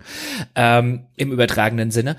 Ähm, ich bin mal gespannt, aber was, was, was die machen dafür, dass du, ich, ich, ich würde beinahe Geld drauf wetten wollen, dass sie das System halbwegs über Bord schmeißen für ein Erfahrungspunktesystem. Einfach weil das der bessere Geschmacksverstärker ist. Hm. Also bei Elder Scrolls würde ich immer darauf wetten, dass da nicht viele große Experimente gemacht werden, deswegen glaube ich es nicht. das probieren sie erst woanders aus, wo es nicht so weh tut. Bei einem, weiß ich nicht, ja, Fallout macht's eh anders, aber ähm, aber äh, auf jeden Fall, das, El das Elder Scrolls-System ist deswegen interessant, finde ich, weil es jetzt erstmal, wenn man mal überlegt, was es repräsentieren soll, nämlich das äh, Gewinnen von Erfahrungen, ja eigentlich das realistischere oder mhm. natürlichere System mhm. ist. Ne? Indem ich etwas immer wieder ausführe, dadurch erlange ich Meisterschaft. Ne? Ich, wenn ich eine Stunde auf der Gitarre spiele, dann bin ich halt blöd und wenn ich 10.000 Stunden auf der Gitarre gespielt habe, bin ich hoffentlich zumindest gut darin. Und äh, das Problem ist natürlich nur, dass das System eben dann an, an der nächsten äh, Phase scheitert, weil es dann zu stark abstrahieren muss, dass es dann einfach sagt, okay, wenn der Schleichenmodus aktiv ist, dann. Nicht also, du gewinnst nur dann auch neue Erfahrungspunkte, wenn du eine tatsächlich neue Situation meisterst, also schleichen auf einer grünen Wiese, ohne dass jemand äh, anwesend ist, vor dem du dich überhaupt verstecken musst, gibt vielleicht von mir aus noch am Anfang Erfahrungspunkte, weil du dich an die gebückte Haltung gewöhnst, aber dann irgendwann erodieren sozusagen diese Punkte, geben keine neuen Punkte und du kriegst nur neue Punkte, wenn tatsächlich neue Eindrücke oder neue Situationen gemeistert werden. Und das passiert nicht und dadurch sind ja dann diese ganzen Exploits möglich, wie in früheren ich glaube, das ist ja auch in Skyrim noch so, oder? Wenn du springend durch die Landschaft gehst, dann bist du irgendwann super in deinem Athletik-Skill. Ja, also, also ich weiß noch in Morrowind, wie ich immer konspirativ in die Diebesgilde gehüpft bin, wie ein Känguru durch die halbe Stadt und durch ja, die Tür genau. rein. Ja. Und dabei. Und da sieht man dann halt, ne, die, die Komplexität von der, der Realität, äh, ne, dass, dass man sagt, da kann man vielleicht noch sagen, ja, das macht dich vielleicht wirklich fit, wenn du jetzt die ganze Zeit durch die Gegend springst. Oder hast dann halt wahrscheinlich Oberschenkel wie Sau, aber deswegen kannst du ein Schwert noch nicht besser führen. Ja, und, und konspirativ, wie ich durch äh, Känguru durch die Stadt gehüpft bin, ich habe dabei auch lauter Zaubersprüche ins Nichts äh, gecastet, damit ich, damit die entsprechenden Skills steigern. Ja, also niemand wusste, wo die Diebesgilde war. War garantiert nicht bei diesem vollkommenen Vollidioten, der dauernd hüpfend irgendwelche Feuerzauber äh, äh castend äh, äh durch den Ort gehüpft äh, ist. Ja, ja da das ist ja der, das ist halt der, das, das Ding, ne, was ich ja vorhin auch erzählt habe mit den Anreizsystemen auf Webseiten. Also als Anreizsysteme haben fast immer, außer sie sind halt super eng umrissen, ungewünschte Folgen. Oder, oder haben halt auch immer so eine Kehrseite, dann wie zum Beispiel halt auch, dass, dass du als Spieler dann da sitzt und dir denkst, ja, dann knack ich halt noch das Schloss. Ich habe zwar keinen Bock drauf, aber dass dieser Lockpicking-Skill mal hochgeht. Und dann ist, bist du dieses Systems irgendwann total überdrüssig. Und das wäre notwendigerweise vielleicht gar nicht so gewesen, wenn das System anders funktioniert hätte und der Spieler nicht sich gedacht hätte, so ich will aber diesen blöden Skill hochkriegen. Und deswegen ergehe, lasse ich jetzt diese Tätigkeit über mich ergehen, auf die ich eigentlich keinen Bock habe. Ja, äh, zumal solche Sachen, das hasse ich ja wie die Pest, weil dann solche Spiele gerne sowas machen wie ein, du kannst zwar das Lockpicking-Minigame oder das Hacking-Minigame oder wie auch immer, die sind ja nie in irgendeiner Form schwierig. Also nachdem du die 15. Dietrich abgebrochen hast, kannst du das Ding blind im Schlaf mit verbundenen Augen und keine Ahnung, einarmig. Aber dann gehen sie hin und sagen, du brauchst aber erst den Wert von 50, damit du dieses mittelschwere Schloss knacken kannst. Und dann musst du erst irgendwelche leichten Schlösser mit einem Minigame, was du blind, ja, nachts mit verbundenen Augen und einarmig kannst, erstmal irgendwie 25 leichte Schlösser noch knacken, damit du die, den Wert von 50 für das mittelschwere Schloss hast. Das nächste hat dann den Schwellenwert von 75 und ich denke mir, gib mir doch einfach das verdammte Minispiel und lass mich halt einfach in dem Minispiel stärker werden. Und wenn ich in dem Minispiel so gut bin, dass ich irgendwelche Level 100 Schlösser schon mit Level 2 knacke, dann ist euer Minispiel scheiße. Die seid ein besseres. Ja, aber das wollen sie ja nicht. Ja, aber da muss man ihnen doch trotzdem sagen, dass ihr Minispiel scheiße ist und nicht ihr, ihr, ihr, ihr Skillsystem gut. Ja, wir haben sogar eine eigene Folge zu Minispielen gemacht. Ja. Mein Gott, und das, wie vielen wir ihnen, Leuten wir gesagt haben, dass ihre Minispiele scheiße sind. Ja. Aber das ist, das ist dann halt was, weißt du, wo, wo ich halt, wo ich halt sage, auch da, diese Repräsentation ist ein, ich bin in deinem, in deinem Spiel, was du mir gegeben hast, in der Interaktion, die ich mit dem Spiel habe, Minispiel auf der einen Seite, Jochen auf der anderen Seite des Bildschirms. Ich bin, wenn ich, wenn ich darin so gut geworden bin, so schnell, dann sagt das wenig über mich und meine Fähigkeiten, sondern sehr viel über dein Minispiel aus. Und dann machst du entweder ein besseres Minispiel oder du, du, du, du lässt irgendwelche Schwellenwerte weg, aber ich finde halt da diese Verknüpfung, die passt halt einfach nicht zusammen, weißt du, die passt, wenn du sagst, ein Würfel mal auf Lockpicking, weißt du, Systeme, die sowas haben, alles klar. Weißt du, wenn das, wenn das repräsentiert wird durch einen, durch einen Wert, den mein Charakter haben kann oder, oder nicht haben kann, dann ist das, dann ist das okay. Das ist, das ist ein System, für das Erfahrungspunkte, für diese Skill, für die Skillpunkte und so weiter gemacht sind. Aber dieses, ich mache es aktiv selbst, aber ich habe noch Erfahrungspunkte im Hintergrund, das funktioniert halt nicht, wenn wir ehrlich sind. Ähm, äh, beziehungsweise das funktioniert nicht gut. Ich meine, auch da, Elder Scrolls hat es ja in Morrowind noch bekanntermaßen, danach haben sie das aufgehört, dass sie, dass sie, wenn du das Schwert geschwungen hast, im Hintergrund noch gewürfelt wurde und du konntest mit dem Schwert treffen und du hast trotzdem nicht getroffen. Und ähm, da kamen sie dann nach Morrowind auf die Idee, dass das echt keine so gute Idee mehr ist. Weißt du, wenn du so aktiv äh, tatsächlich kämpfst in der heutigen Zeit, dass dem Spieler halt schlecht vermittelbar ist, dass er, wenn er quasi dem Troll vor, vorne dran das Schwert mitten in den Kopf gestoßen hat, er nicht getroffen hat. Ja, du merkst halt bei solchen Sachen dann auch immer schnell, was will denn der Entwickler eigentlich und was will er nicht. Und meistens, was er ja eigentlich nicht will, ist Kontrolle abgeben. Und äh, deswegen ne, sind solche Systeme dem Entwickler natürlich am liebsten. Dann hat er nämlich sehr viel mehr Kontrolle darüber, was du zu einem bestimmten Zeitpunkt zum Beispiel schon machen kannst. Das ist ja zum Beispiel auch ähm, dann hinterher mathematisch für Erfahrungspunktesysteme so ein Knackpunkt. Also wenn ein Entwickler zum Beispiel ein besonders starkes Monster irgendwo hinpackt, dann muss das ja oder soll das ja auch erstmal viele Erfahrungspunkte geben. Und wenn du jetzt aber ein rein skillbasiertes Spiel hast, ja, also jetzt, wenn du wirklich sowas hast wie in Dark Souls, wo die Leute dann hinterher nur mit einer Unterhose bekleidet auf einmal durchlaufen können, weil sie halt einfach so gut geworden sind in diesem Spiel. Und dann kloppt dann jemand, der von Natur aus talentiert ist, von mir aus dieses Monster zu früh weg und dann überspringt er dann auf einmal mit dieser hohen Dosis Erfahrungspunkte, keine Ahnung, fünf Level oder sowas und dann entwertet der vielleicht die ersten fünf Missionen, die du da irgendwo vorbereitet hast. Das sind ja die Sachen, wo Entwickler dann schweißgebadet aufwachen, weil entweder sie müssen diesen Case irgendwie abfangen und dich das auch überspringen lassen, ja, äh, und äh, weiß, vielleicht passiert da was Handlungsrelevantes. Wie kriegt er das dann mit? Wo muss ich ihm das mitteilen? Äh, vielleicht habe ich da eine neue Mechanik vorgesehen, die dort eingeführt wird, wie bringe ich ihn die bei und so weiter. Oder sie sagen, nee, mache ich nicht, aber dann müssen, musst du diesen Tunnel durchlaufen, der für dich auf einmal anspruchslos geworden ist. Also noch mehr, du bist ja ohnehin mhm. schon begabt anscheinend. Und langweilst diesen offensichtlich sehr erfahrenen und guten Spieler noch mehr, der sich dann jetzt trotzdem durch diesen Trichter äh, quälen muss. Das erleben wir ja immer jedes Mal, wenn der Tutorial-Level ansteht. Hab das jetzt wieder, wo war's? Oh, irgendein äh, älteres Spiel. Nee, Quatsch, wo habe ich denn? Ich habe neulich irgendein Spiel reingespielt und da war wieder so ein Tutorial-Abschnitt.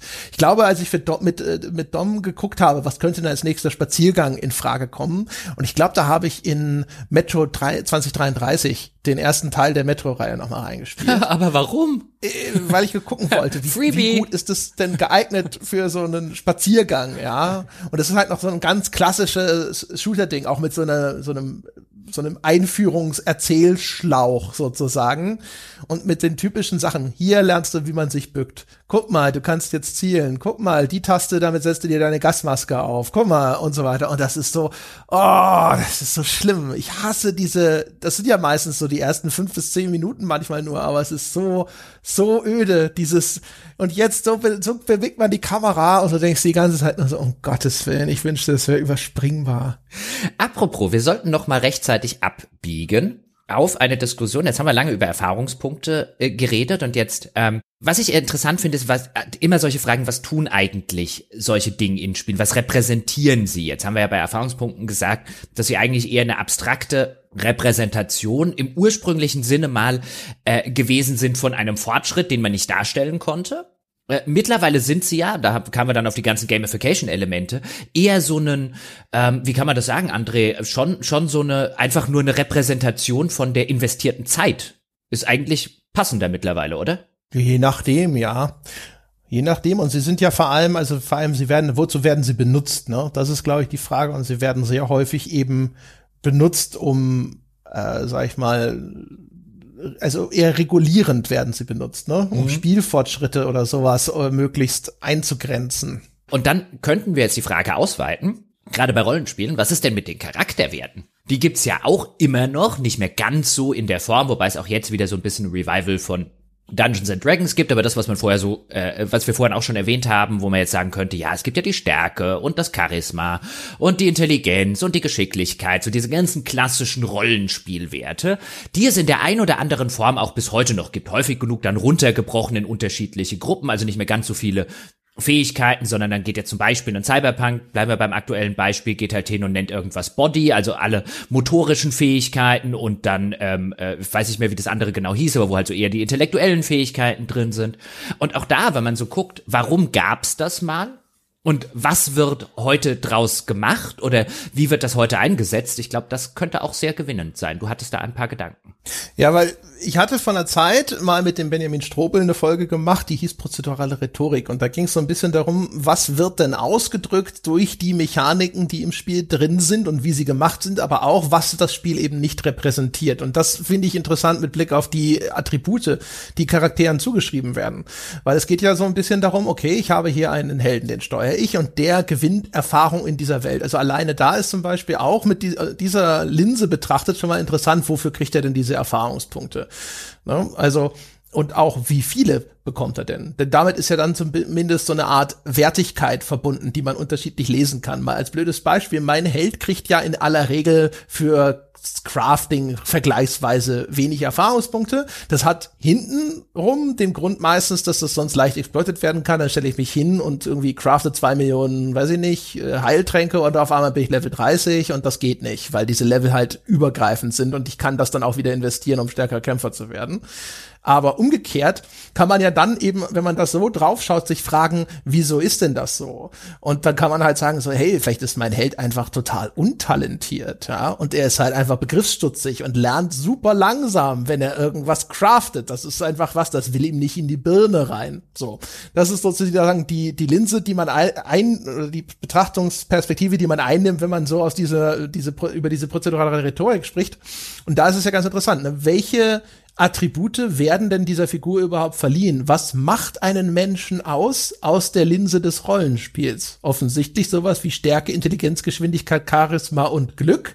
aber was fehlt da, wo wir normalerweise draufschauen würden und sagen würden, ja, aber das ist etwas, was, wenn wir darüber sprechen, was macht denn einen Menschen aus, ne? Also jemanden, den man, den man kennt oder auch, warum schätze ich denn jemanden oder sowas, was fehlt denn da, ne? Und dann wird man halt drauf kommen, dass das Sachen sind vielleicht wie Empathie oder Geduld oder äh, Disziplin und so weiter und so fort. Ja, und es muss ja nicht nur ein, ein Mensch sein, äh, den man jetzt tatsächlich im realen Leben schätzt, sondern es kann ja auch einfach die Frage sein, wenn wir jetzt über andere narrative Medien sprechen, ein, was schätze ich denn an einem Charakter? In einem anderen narrativen Medium. Was schätze ich denn zum Beispiel an einem Samwise Gamgee im, im Herrn der Ringe? Und dann werden wir zu, zu einer Reihe von Charaktereigenschaften kommen, die in keinem einzigen Rollenspiel auf diesem Planeten auch nur ansatzweise eine Rolle spielen, beziehungsweise in einem oder zwei vielleicht schon, aber normalerweise überhaupt nicht existent sind. Ja, also wirklich, also hm? das ist ein super Beispiel, die Figur. Weil was fällt dir denn ein, wenn du an die Figur denkst? Also in meinem Falle, ich würde jetzt sowas sagen wie Loyalität, Treue, ja, äh, auf Opfer, also Opferbereitschaft, äh, sicherlich auch vielleicht gutherzig, ist vielleicht aber auch ein bisschen faul und sonst irgendwas. Und ich glaube, nicht eines von denen auf dieser Liste würde ich irgendwo repräsentiert finden im Computerspiel. Also du wirst wahrscheinlich ein paar haben, weißt du, sowas wie die, die, die Rollenspiele der Sorte Disco Elysium ähm, die es versuchen, sowas abzubilden, wo ja durchaus einige Fähigkeiten drin sind, die man normalerweise nicht in einem Rollenspiel, äh, in einem Rollenspiel klassischer Bauart finden würde. Aber ich stimme dir natürlich völlig zu genau solche Sachen, gerade die ganzen Empathie Fähigkeiten, so die ganzen Social Skills sozusagen. Da gibt's ein paar, die immer mal wieder abgebildet werden, die aber dann häufig eben in was sehr Egoistisches reinwandern. Ähm, wenn du besonders charismatisch bist oder so, dann äh, führt das in der Regel dazu, dass die Leute häufiger machen, was du von ihnen willst, oder dass die Händler dir bessere Preise geben. Ähm, also sehr, sehr handfeste und eigentlich sehr, sehr egoistische Fähigkeiten. Es gibt selten. das ist eigentlich ein Manipulationsstil. Ja, genau.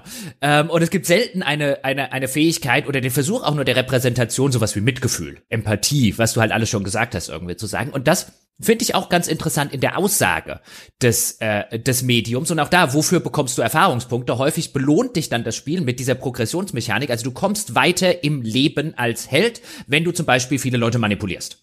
Das finde das Spiel toll.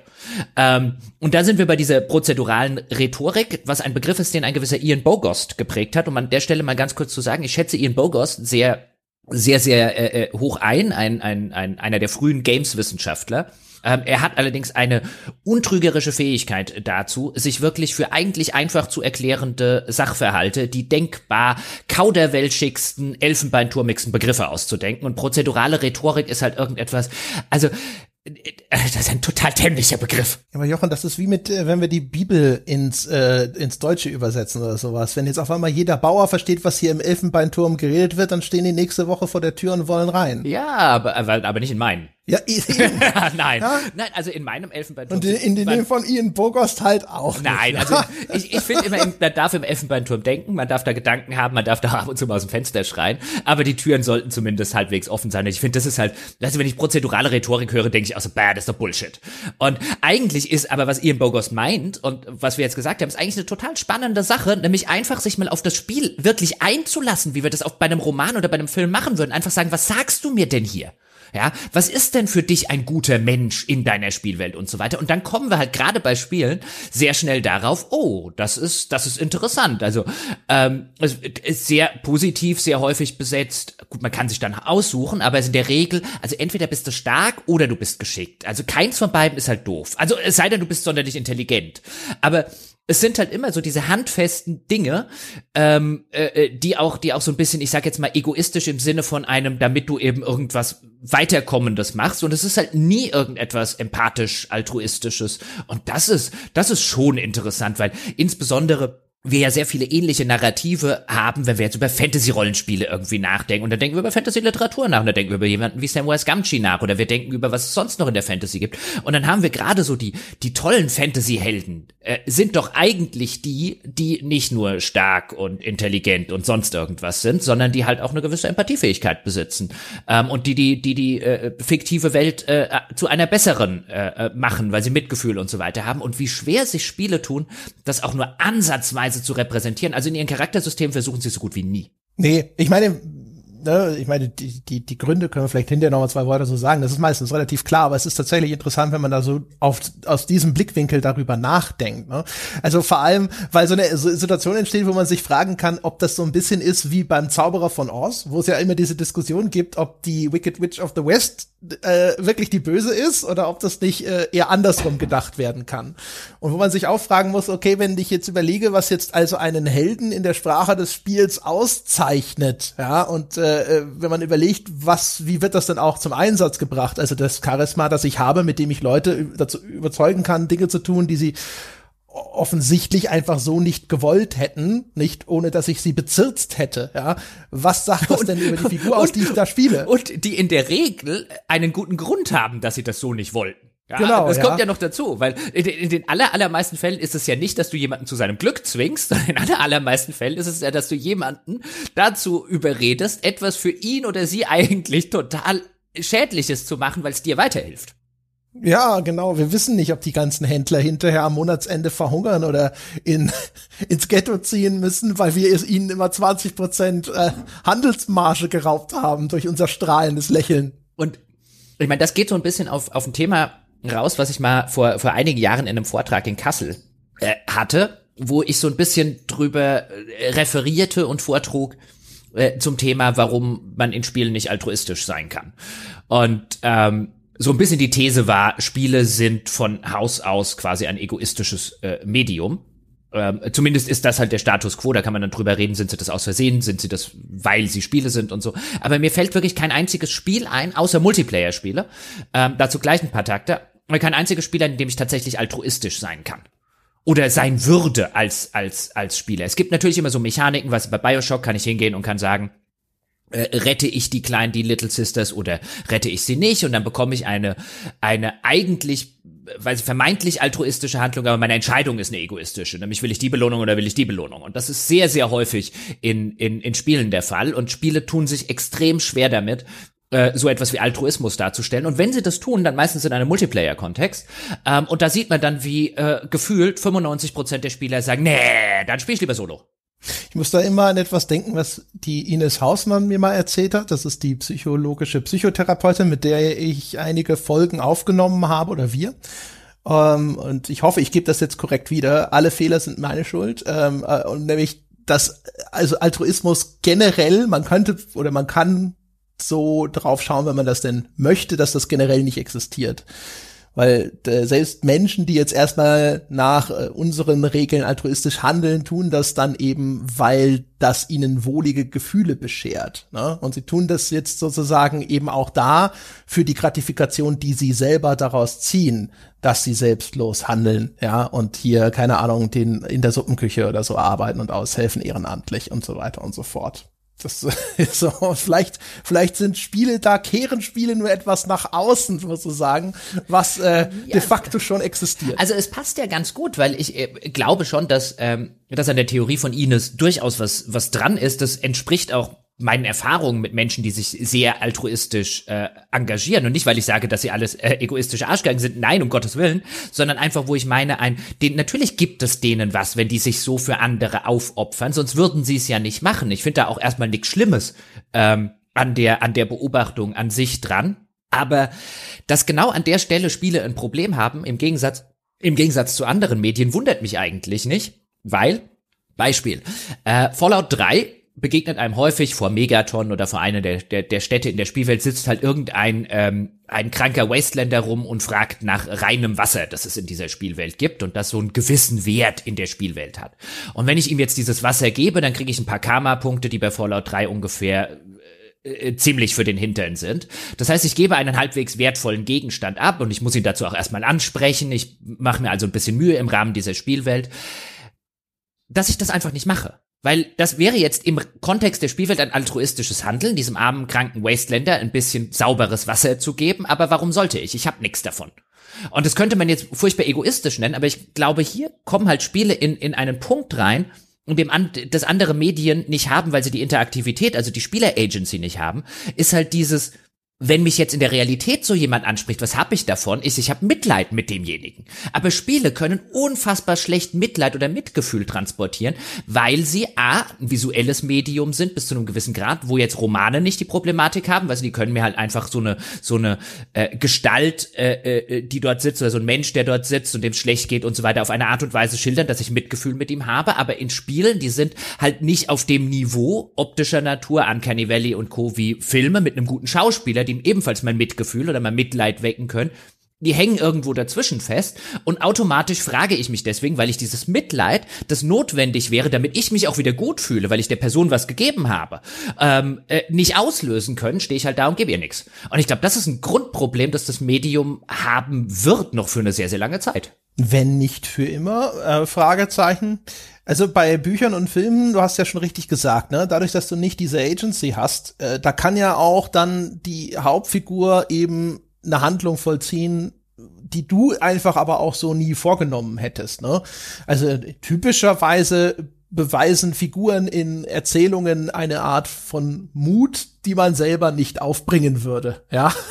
Oder auch ein Ignorieren von Risiken, wo man selber sagen würde, so, äh, äh, ich weiß ja nicht, ja, also da kann man das dann aber auch einfach sozusagen hinnehmen und vielleicht äh, erhöht das ja sogar gerade dann eben die Bindung oder den Respekt zu dieser Figur, weil sie eben Dinge tut, wo man selber sagt, okay, das würde ich mich nicht trauen oder so selbstlos wäre ich nicht. Ne? Also, weißt du, ich wäre nicht mit Frodo bis zu diesem Berg marschiert. Ja, spätestens bei der Riesenspinne wäre Schluss gewesen. Hätte ich gesagt, was soll denn das? Nein, dann lieber von einem Ork erstochen werden. Das ist doch scheiße hier. Ja, das machst du schön alleine. Was für eine idiotische Idee. Lass uns den Ring nehmen und über Mordor herrschen oder sowas. Und ja, äh, und das geht aber sozusagen, weil das, weil sich Sam anders entscheidet. Das, deswegen denkt man sich so, Mensch, so einen Freund wie Sam Wise, den hätte man auch gerne. Was für ein feiner Kerl, das ist super, ja. Dem kannst du nicht nur Pferde stehlen, sondern auch noch große Ringe. Und das ist ja, das ist das Ding, was dann im, im Spiel halt einfach äh, schwierig ist. Ne? Das, da bist du halt irgendwie immer im, im Fahrersitz. Und dann kommt natürlich noch das hinzu, was du eben schon beschrieben hast, dass die Spiele noch nicht so weit sind, einfach auch von der Darstellungsqualität her, dass man da irgendwo wirklich eine richtige, typische, empathische Reaktion rauskitzelt. Auch und vor allem, und deswegen habe ich gesagt, vielleicht für immer, weil es eben dann auch noch zusätzlich artifiziell ist. Ne? Also du weißt, äh, an der, der, bei dem beim Bettler vor dem Rewe, ja, da weißt du halt wirklich, dass es jetzt ein realer Mensch, dem es schlecht geht. Bei dem Bettler in der Stadt vor, vor, vor den Stadttoren von New Vegas oder sonst irgendwo, ja mein Gott, dann kriegen diese Pixel jetzt halt eben nicht einen Münzwert ja, Inventar aber, äh, transferiert. Äh, aber weißt du, auch, da würde ich jetzt sagen, auch bei Samwise Gamgee und Frodo weiß ich, dass die nicht echt sind. Ähm, aber diese, diese Empathie auch für fiktive Figuren, also die, die, die kannst du, glaube ich, machen, aber da müssten sich Spieler A mehr Mühe geben. Also ich glaube jetzt, wenn die, wenn der Bettler vor, ähm, vor New Vegas halt animiert wäre und aussehen würde wie eine Ellie aus, aus Last of Us 2 oder so.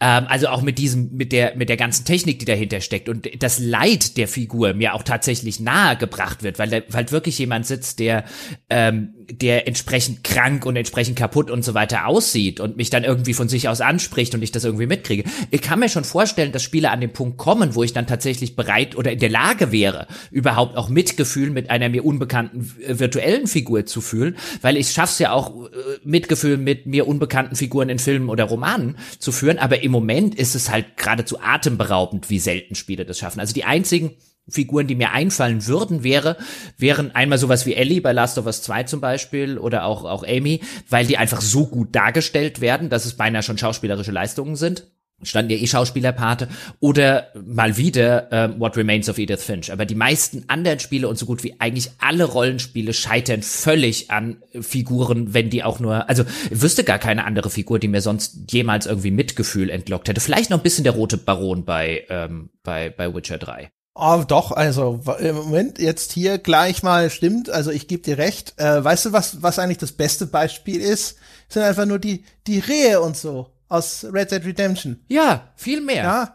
Das ja, ja. war, das war der große Widerwille. Das hat man dann trotzdem gemacht. Aber ja. das war, das war dann sozusagen der bewusste Rückzug aus der Spielwelt hin zu, okay, es ist ein Pixelreh und wir wollen diese Satteltasche. Jetzt stellen wir uns mal nicht so an, ja, jetzt gehen wir mal quasi aus einen Schritt aus dieser Spielwelt raus und dann wird es halt gemacht, aber auch widerwillig. Und ansonsten wurden die Tiere dort halt verschont und gäbe es eine Möglichkeit, sie zu füttern und zu streicheln, hochwillkommen. Das stimmt. Aber generell tun sich ja auch Spiele erheblich leichter, tierisches Leid zu zeigen als menschliches, was übrigens auch eine interessante Beobachtung ist. Ja, aber auch wahrscheinlich, weil sie da weniger Hemmungen haben und nicht irgendwelche Age-Rating-Eskalationen befürchten na, na, na, oder nicht im gleichen Maß. Natürlich, aber auch, auch da ist es, ist es häufig so ein, und das sieht man dann ja auch durchaus bei, bei Spielerinnen und Spielern, die halt einfach sagen, nee, das will ich irgendwie nicht machen. Ich klar, bei Tiere, das haben wir jetzt schon das ein oder andere Mal im Podcast. Ähm, äh, auch diese Thematik und mir geht's dann ja ähnlich, aber ich glaube, weißt du, wenn halt, wenn halt der, äh, wenn halt der 0815 Soldat oder so, den ich erschieße, auch noch irgendwie auf einem Beinstumpf äh, versucht, noch drei Meter weiter zu rennen und dabei nach seiner Mama schreit und äh, äh, äh, blutet und kreischt und so weiter. Vielleicht würde ich ja auch da sitzen und sagen, oh, das ist mal ein Spiel, das mir die Schrecken des Krieges und so weiter, dieser ganzen Gewalt echt mal vor Augen geführt hat, anstatt, wie man das halt häufig bei Spielen macht, das ist halt eine Schießbude. Aber da, da, ja. da traut sich ein Red Dead Redemption quasi mit Tieren mehr als mit Menschen. Das, äh, es sagt einiges. Ja, ich meine, da sind wir natürlich halt jetzt bei dem, was, was ich schon vorher mal gesagt habe, was wir ja schon häufiger diskutiert haben. Den Spielen fehlt dann halt einfach spielmechanisch eine Sprache, mit der sie irgendwas Alternatives darstellen können. Ne? Wenn im Kern ja, deine, deine, dein, dein, der Kern deines Spiels darin besteht, Dinge abzuknallen, musst du halt, ne, irgendwas muss hier erschossen werden, ja. Ich habe nur einen Hammer, Jochen. Die Welt braucht Nägel. Ja, ist ja richtig. Aber es gibt ja zum Beispiel noch Nazis, ja. Also, ja, das sind na, Nägel, ja. ja, aber. Ach, noch einer, da ist ein Nagel, da auch. Das stimmt schon. Aber ich glaube, ich glaube auch gerade, ähm, wenn wir jetzt wieder so ein bisschen zurück zu den zu den ähm, äh, Charakterwerten oder auch da, also ich glaube, ich glaube, dass es da so eine das ist ja häufig so der Fall, weißt du, da gibt's dann kein eines. Das eine ist so, weil das andere ist so und so weiter. So eine Kausalitätskette. Aber zumindest mehrere Faktoren, die sich halt untereinander bedingen. Und ich glaube schon, hier hast du halt wirklich sowas, du guckst dir die, die typischen Charakterwerte, wie gesagt, die ein oder andere Ausnahme wird's geben, bevor der jetzt im Forum jemand schreit, ja, aber was ist denn da und damit, aber zu 90 Prozent wird es halt in die Kerbe fallen.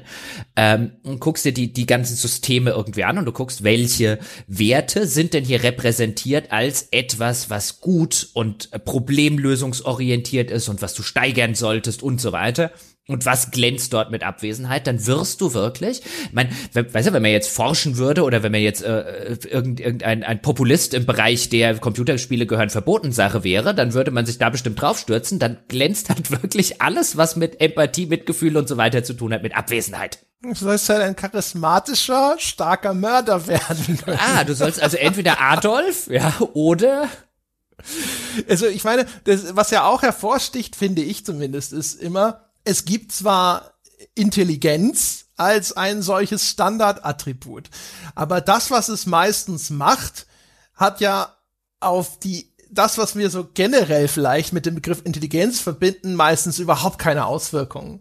Nämlich man würde ja auch erwarten, dass das dann zum Beispiel sich in Dialogen wiederfindet, dass unser Charakter schlaue Dinge sagt, dass er, dass er kluge Ableitungen trifft, die ihm ohne eine Steigerung dieses Wertes so vielleicht nicht möglich wären und so weiter und so fort. Und es mag vielleicht das eine oder andere Spiel geben, wo es dann vielleicht mal auch zusätzliche Dialogoptionen gibt, aber trotzdem wirkt sich das ja nicht in der Form aus, wie man es meint. Und in sehr vielen Fällen ist es eher, dass das die die Stärke des oder die die die die Agilität der Agilitätswert des Magiers ist. Ja, genau. Also wie wie, wie stark sind seine Zaubersprüche? Also eigentlich ja, der wie viele kann er sich ja. merken ja. oder sowas. Ne? Genau. Und das ist ja also man sieht schon so ein bisschen den Zusammenhang, dass man sagt so hier ne Magie zu wirken, das ist halt eher was, da musst du dir halt keine Ahnung diese Spruchformeln gut merken können oder sonst was. Das ist halt eher so ein mentaler Skill und nicht ein physischer Skill. Es ergibt so einen gewissen Sinn, das ist schon richtig. Aber das ist schon, finde ich, der, weißt du, bei bei Stärke oder auch bei sowas wie Geschwindigkeit, Agilität, Charisma, Glück oder sowas, die Auswirkungen, die es im Spiel hat, das passt, finde ich, schon deutlich mehr äh, in dem, was dann im Spiel passiert, versus bei Intelligenz. Manchmal denkst du dir ja schon, du spielst diese Figur und denkst dir, wozu habe ich so viele Punkte in die Intelligenz gesteckt, wenn du das sagst? ja, okay. Das ist wahrscheinlich eher graduell. Wie, wie dumm willst du sein? Ja, sei eher die Frage. ja.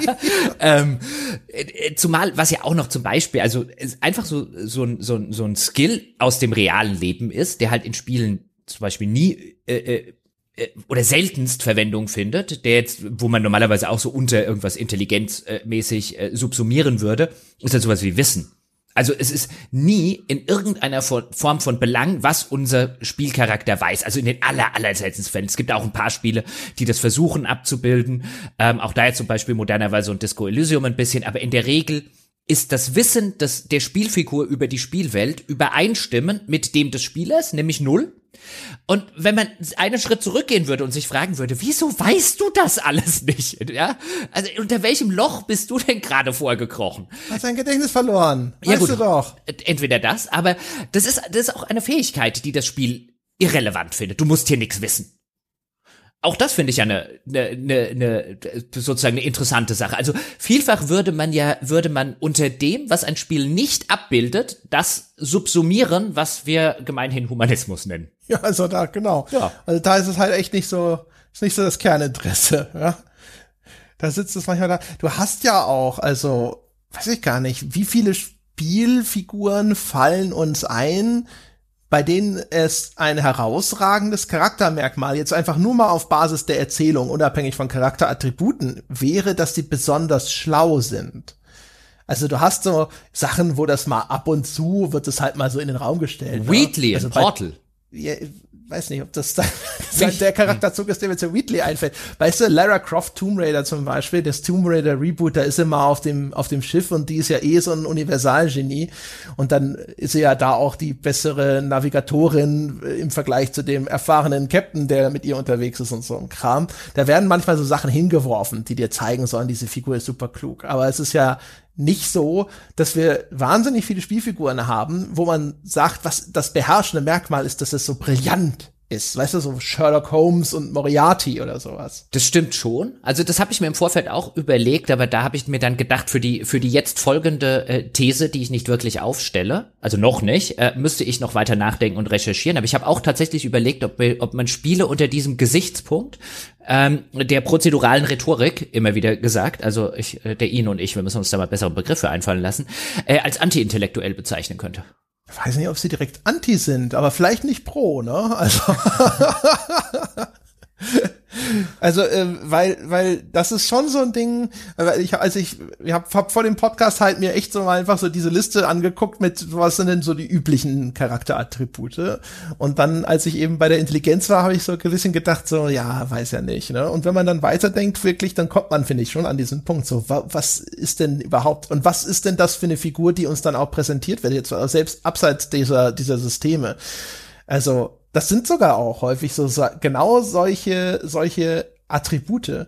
Weißt du, jetzt so Nathan Drake, der ist charismatisch, der ist super koordiniert, der ist stark, der kann gut töten, aber der ist halt, das eine, die eine Schwäche, die man ihm erlaubt, ist, dass er ein bisschen dusselig ist. Ja, also auch da ist halt so wieder so, da, Intelligenz, das ist das, wo wir unserem Helden vielleicht sogar auch mal so ein paar Minuspunkte vergeben können. Ja, aber er taugt ja, ja, ist so ein als Heldenfigur. Ja, der Dumpstead ja. von Nathan Drake war Intelligenz. Ja. ja. Aber das ist ja, das ist ja eigentlich auch schon wieder, weißt du, das ist so eine, so eine Aussage. Man würde sich anscheinend in den allermeisten Fällen nicht trauen zu sagen, ja, das ist ein Schlaffi der, der, der keucht schon, wenn er eine Treppe schnell hochgelaufen ist. Das geht nicht. Ne? Äh, oder auch halt, wie gesagt, der, der kann nicht mal über einen Gartenzaun springen. Gut, in frühen Spielen, ne? häufig gab es noch keinen Sprungbutton und so, aber man weiß, worauf ich hinaus will. Athletisch soll er sein, wehrhaft soll er sein und so. Aber dumm darf er schon ein bisschen sein. Ja. Dumm ist noch okay. Das kann man ihm am ehesten zugestehen. So, so sind die ja auch alle, diese Abenteurer von heute. Ja, alle ein bisschen, bisschen, bisschen, bisschen dumm. Mal abgesehen davon, dass, glaube ich, wenn sie so dumm sind, gar nicht. Aber egal. Ähm, das andere Attribut, was ich ja auch immer wieder äh, fantastisch finde, in dem Kontext, wenn du dir einfach überlegst, was gibt es und was gibt es nicht, ist ein, okay, es gibt keine Empathie, es gibt kein Mitgefühl, weißt du, solche Sachen, alles klar. Wo wir jetzt durchaus, also würde ich auch sagen, ist eher eine der wichtigeren Dinge, wenn ich mich jetzt um in meinem Freundeskreis so umgucke oder in ein, unter potenziellen Freunden so umgucke, würde ich eher sagen, es ist schon wichtiger, dass die eine gewisse Empathiefähigkeit besitzen, als dass sie unheimlich stark sind. Aber okay, ja, müssen ja auch kämpfen und so weiter im Computerspieleumfeld. Aber dann gibt's aber Glück. Und dann gibt's auch noch nicht nur Glück, sondern auch noch die Fähigkeit, Glück zum Beispiel zu steigern.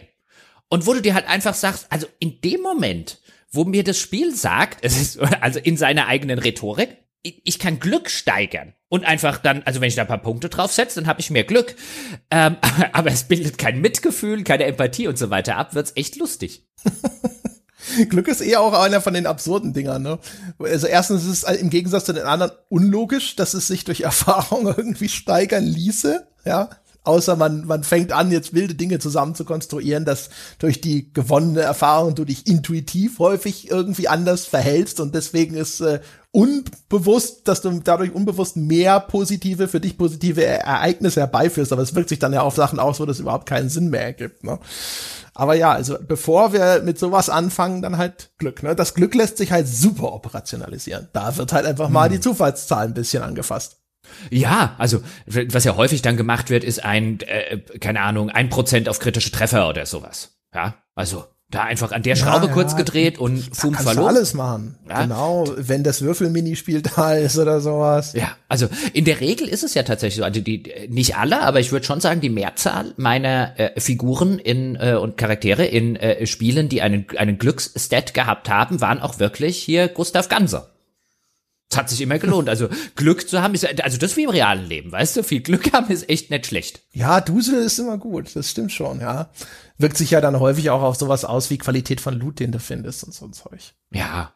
Also, das ist eher so eine neumodische Angelegenheit. Ich will hier, ich erwarte schon von meinem Glückswert, dass er meine kritischen Treffer beeinflusst. Also ansonsten kann der, kann der Glückswert aber mal sowas, also zum Beispiel bei Fallout 4, da hat er so ein, also der, der funktioniert sehr anders, da machst du ja so eine kritische Trefferleiste. Auf jeden Fall wollte ich bei Fallout 4, war das erste Fallout, nämlich kein Glück mehr haben wollte. Und normalerweise war ich da, ach, war ich da der Glücksjunge äh, hier von, bei Fallout 2, was hab ich einen Suff gehabt? Das lebende Cleveland. also, unglaublich, du. Ja, ich hab dir, aber ich hab den Leuten hier aus 400 Kilometer Entfernung mit der Sniper-Rifle ins Auge geschossen. Zweimal hintereinander. Ja gut, das ist dann immerhin wenigstens wirklich nur noch durch Glück erklärbar. äh, definitiv.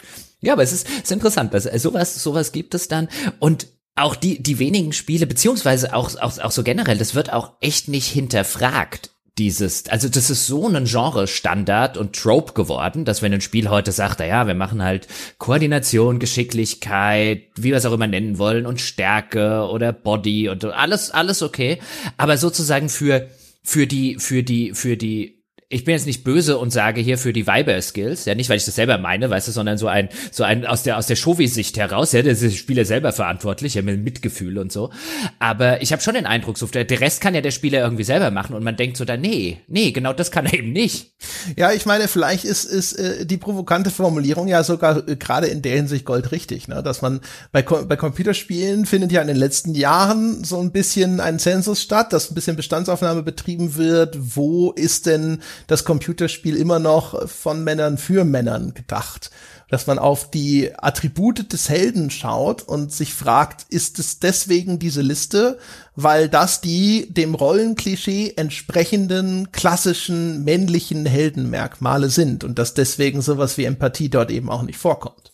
Zumindest ähm, ist zumindest ein naheliegender Schluss, ja. Also das könnte man sicherlich auf der aus auch aus der Perspektive betrachten. In dem Falle fände ich sogar auch ziemlich nachvollziehbar. Ne? Diese Systeme sind garantiert erstmal und ursprünglich mit super klassischen männlichen Heldenbildern im Hinterkopf entwickelt worden. Stimmt. Ne? Also wirklich so Ritter Siegfried. Bestimmt. Wir können allerdings bestimmt auch den den Bogen zum Anfang schlagen und es ein bisschen weniger sinister erklären. Ich glaube, wenn wir nämlich uns überlegen, wo kommt das wieder her, dann sind wir eben wieder bei den Pen and Paper Rollenspielen, wo du wahrscheinlich für so etwas wie Empathiefähigkeit und so weiter des Charakters gar keinen Wert gebraucht hast, einfach weil du menschliche Mitspieler und einen menschlichen Gegenspieler in Anführungszeichen, den hier der Computer übernimmt, in den Videospielen gehabt hast. Also, das heißt, braucht es da aber doch auch kein Intelligenzskill, oder? Punkt, Punkt. Nee, für den Charakter vielleicht schon, aber ich glaube, ich glaube, das waren halt halt eher so die Sachen, wo du halt gesagt hast, die, die kannst du ausrollen spielen.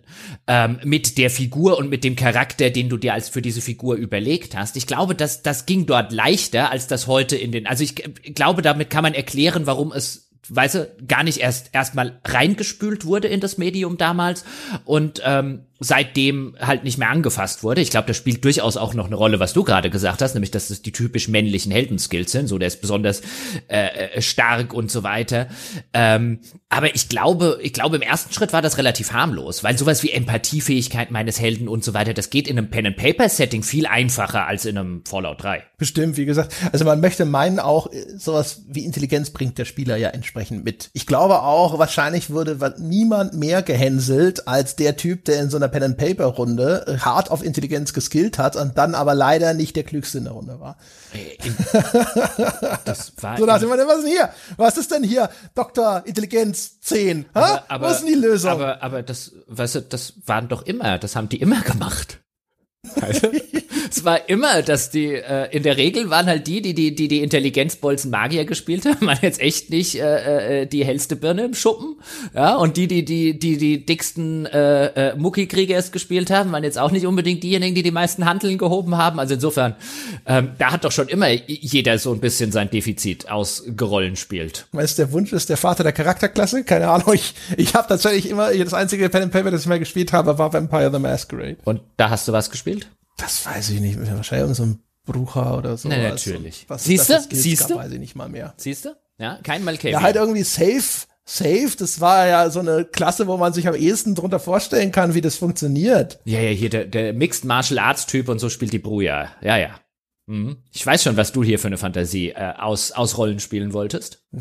Ich glaube, da, da war nicht viel mit Mixed Martial Arts in der Runde, die wir da gespielt nee, haben. Nee, aber ich sag, weißt du, weißt du, du stehst hier auf so in your face, weißt du, und Prügeln und Gore und Gewalt und dann spielt er die Brujas, dann guckt er Mixed Martial Arts und so. Ja, jeder ist ein Kind seiner ähm, Kind. Ja, spielt ja jeder nur sich selber. Das gab's ja auch mal irgendwo. Ich, ich weiß nicht mehr, das ist schon ewig her. Da gab's mal eine Erhebung dazu, was die Leute denn machen, wenn sie Charaktere erstellen in Spielen äh, und auch in welche Richtung sie die spielen und sowas. Und es stellte sich anscheinend raus, damals, keine Ahnung, ich weiß jetzt nicht, also das kann auch inzwischen alles widerlegt sein, das sage ich mal dazu, aber damals stellte sich raus, die Leute bauen einfach nur idealisierte Versionen von sich selber. Also die spielen, wenn sie ein Mann sind, ein Mann, wenn sie eine Frau sind, eine Frau, äh, ne, und dann die, der hat die gleiche Haarfarbe, die gleiche Augenfarbe und so weiter. Jetzt natürlich nur im Mittel, ne? Also da gibt's genügend Streuung nach links und rechts oder sowas, aber das, was am häufigsten passiert ist, Leute wollen so aussehen, wie sie aussehen, nur geil. Das würde mich zumindest nicht wundern. Also ähm, mich wundert ja eher immer, wenn ich äh, gerade diese Rollenspiele nehme, die halt so eine Charaktererschärfung mit Männlein, Weiblein und so weiter haben. Und dann gucke ich äh, Online-Videos und dann sind gefühlt 99,9 Prozent der Videos sind mit weiblichen Charakteren von Männern gespielt. Und äh, wie oft ich schon gehört habe, ähm, irgendwie im erweiterten Bekanntenkreis ein, ja, ich spiele immer eine Frau in solchen Rollenspielen, ich werde nicht die ganze Zeit auf einen Männerarsch gucken. Und ich mir jedes Mal denke, wenn ich das höre, ein, ich habe echt noch nie über die Ärsche dieser Figur da vorne nachgedacht. Ich wollte gerade sagen, die noch Erklärung macht es halt auch wirklich null besser. Nee, nee, null. ja, keine Ahnung, also für mich trifft es zu, weil also es, die einzige Ausnahme sind die Spiele, die mir tatsächlich irgendwas Interessantes anbieten. Ne? Also legendärerweise habe ich ja in EverQuest 2 und so habe ich immer diese Echsenmenschen gespielt. Und das lag aber daran, dass das was war, wo ich gedacht habe, das interessiert mich am meisten die Mythologie, die dahinter steckt. Ähm, aber ansonsten, in den allermeisten Fällen, da wo ein Charaktereditor drin ist, ist das Ganze ja eben dann eben so eine leere Hülle. Und da packst du dann dich selber rein. Und dann sitze ich da und denk mir so, ja cool, dann, dann baue ich mir jetzt halt auch einen André, wenn das geht. Meistens geht das aber nicht. Äh, und dann stelle ich fest, so ja, okay, das Ding wird mir eh nicht eh ähnlich sehen. Und dann der Schritt, zweite Schritt, ich baue ihn dann entsprechend meiner Spielweise. Das heißt, es muss aussehen wie ein Schwerkrimineller weil ich ja in den Spielen dann eh meistens immer die asoziale Option wähle, wenn ich Entscheidungen treffen darf. Okay. Ähm, ich baue ihn eigentlich in der, in aller Regel ähm, baue ich, äh, weiß, könnte man jetzt wahrscheinlich psychologisieren, eine 20-jährige oder 25-jährige Variante von mir, keine Ahnung. Ähm, also jetzt weniger auf der soll aussehen wie ich, aber ich baue meistens gerne einen irgendwie äh, jungen Mann in den Spielen, einfach weil der am besten zu der Geschichte passt. Und ich hasse das, wenn ich eine Figur spiele und die sieht halt halt optisch nicht aus wie die Figur, zu der die Geschichte passt. Und die aller, allermeisten Spiele sind halt so, der junge Mann geht in die Welt hinaus. Und wenn ich da irgendeinen so 70-jährigen Knacker spiele oder so, dann habe ich die ganze Zeit mein, meine ludonarrative Dissonanz vor Augen und das mag ich nicht. Nee, siehst du, guck mal, ich, ich äh, lasse Figuren unglaublich gerne altern, einfach weil es so seltene Gelegenheit gibt, ältere Figuren überhaupt zu spielen. Also wenn es äh, einen Aging-Regler gibt, dann stelle ich den meistens ja, jetzt nicht ne, dass er aussieht wie 60. Das ist dann wirklich, glaube ich, für die Leute, die halt so einen Saruman spielen wollen oder sowas. Aber das dann halt schon, also so, so, weißt du, so ein bisschen älter als Geralt in Witcher 3. Es gibt, ja, halt, es gibt halt, es gibt halt so keinen Sinn, meistens innerhalb der Geschichte. Ja, aber was ergibt in den Geschichten? Ja, aber ne, das, also das nervt mich dann. Also wenn, wenn quasi mein Charakter schon eine wandelnde ludonarrative Dissonanz ist, weißt du, ich will vielleicht nicht auf seinen Hintern gucken, aber ich gucke ihn trotzdem lange genug an. Ja, aber der ah. Charakter, das bin ja ich, Jochen. Ja, und ich kann das auch mit 50 alles noch, was er da macht, das ist ja klar. Ja, ja, ja, logisch, äh, äh, äh, klar, aber es ergibt trotzdem im Kontext der Geschichte keinen Sinn. Das ist doch, doch, das ah? passt schon alles. Ah, okay. Ja, da, da hat er halt ein bisschen länger bei seinen Eltern gewohnt. ja. Dann zieht er in die Welt hinaus. Natürlich finden ihn die ganzen 20-Jährigen noch attraktiv, so wie es halt immer ist. ja. ja ganz äh, realistisch. Und halt. da geht aber jemand mit die Lehre, wie man das ja meistens mit 60 so macht. Ja, genau.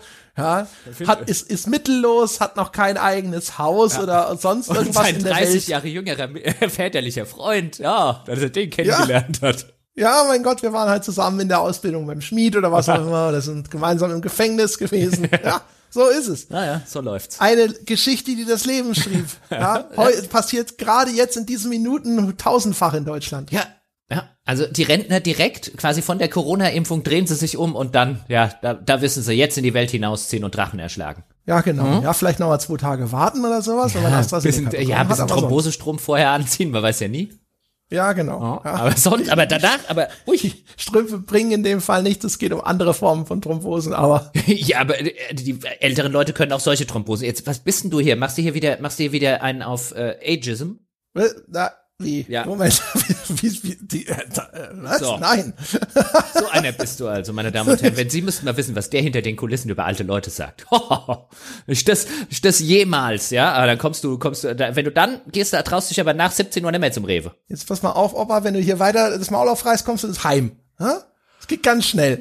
Sitzt du da in deinem Peaceful Acres oder sowas und guckst auf den Ententeich den ganzen Tag. Das ist nicht Schluss mit Podcasten.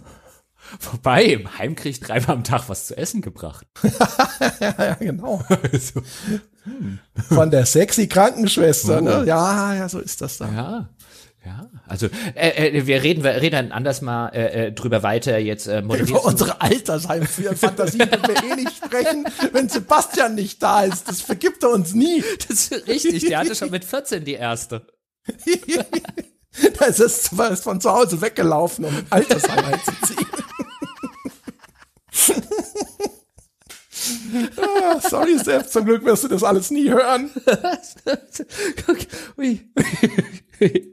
mach, mach, mach, mach weiter. Ich weiß nicht, wo sind wir denn jetzt? Ach so, ja, Rollenspielsysteme und so, nicht wahr? Ähm, ich dachte eigentlich, du was, moderierst ab. Ach so, das kann ich auch machen. Ich bin 14 von zu Hause ausgerüstet, um im Altersheim zu. Ja, wir wissen alle, so war's, ja. Also, er hat's noch nicht erzählt, aber irgendwann eines Tages, ja, beim nächsten 10 Dollar Kuli, dann werden wir da sitzen und sagen, ja, nein, wir tun nicht nur nicht überrascht, wir haben es gewusst. Gut, meine Damen und Herren, dann, äh, dann war's das mit der Diskussion über XP ich hoffe, ihr da draußen hattet Spaß daran. Ich hoffe, es hat euch gefallen. Falls ihr eurem Spaß und eurem Gefallen Ausdruck geben möchtet, dann könnt ihr vorbeischauen auf iTunes, uns die verdiente 5-Sterne-Wertung geben. Schreibt uns ein nettes Sätzlein dazu. Das freut uns sehr. Ihr könnt uns folgen auf Spotify oder ihr könnt euch selbst einfach mal ein bisschen belohnen, selber im XP-Level ansteigen, indem ihr Unterstützer werdet auf gamespodcast.de slash abo oder auf patreon.com slash auf ein Bier. Wir haben inzwischen über 1000 Bonus-Podcasts, die ihr auf einen Schlag bekommt, ab 5 Euro aufwärts. Und wenn ihr mit uns über diese Folge diskutieren möchtet, dann wartet das weltbeste Spieleforum auf euch unter forum.gamespodcast.de. Das soll's gewesen sein für diese Woche. Wir hören uns nächste Woche wieder. Bis dahin.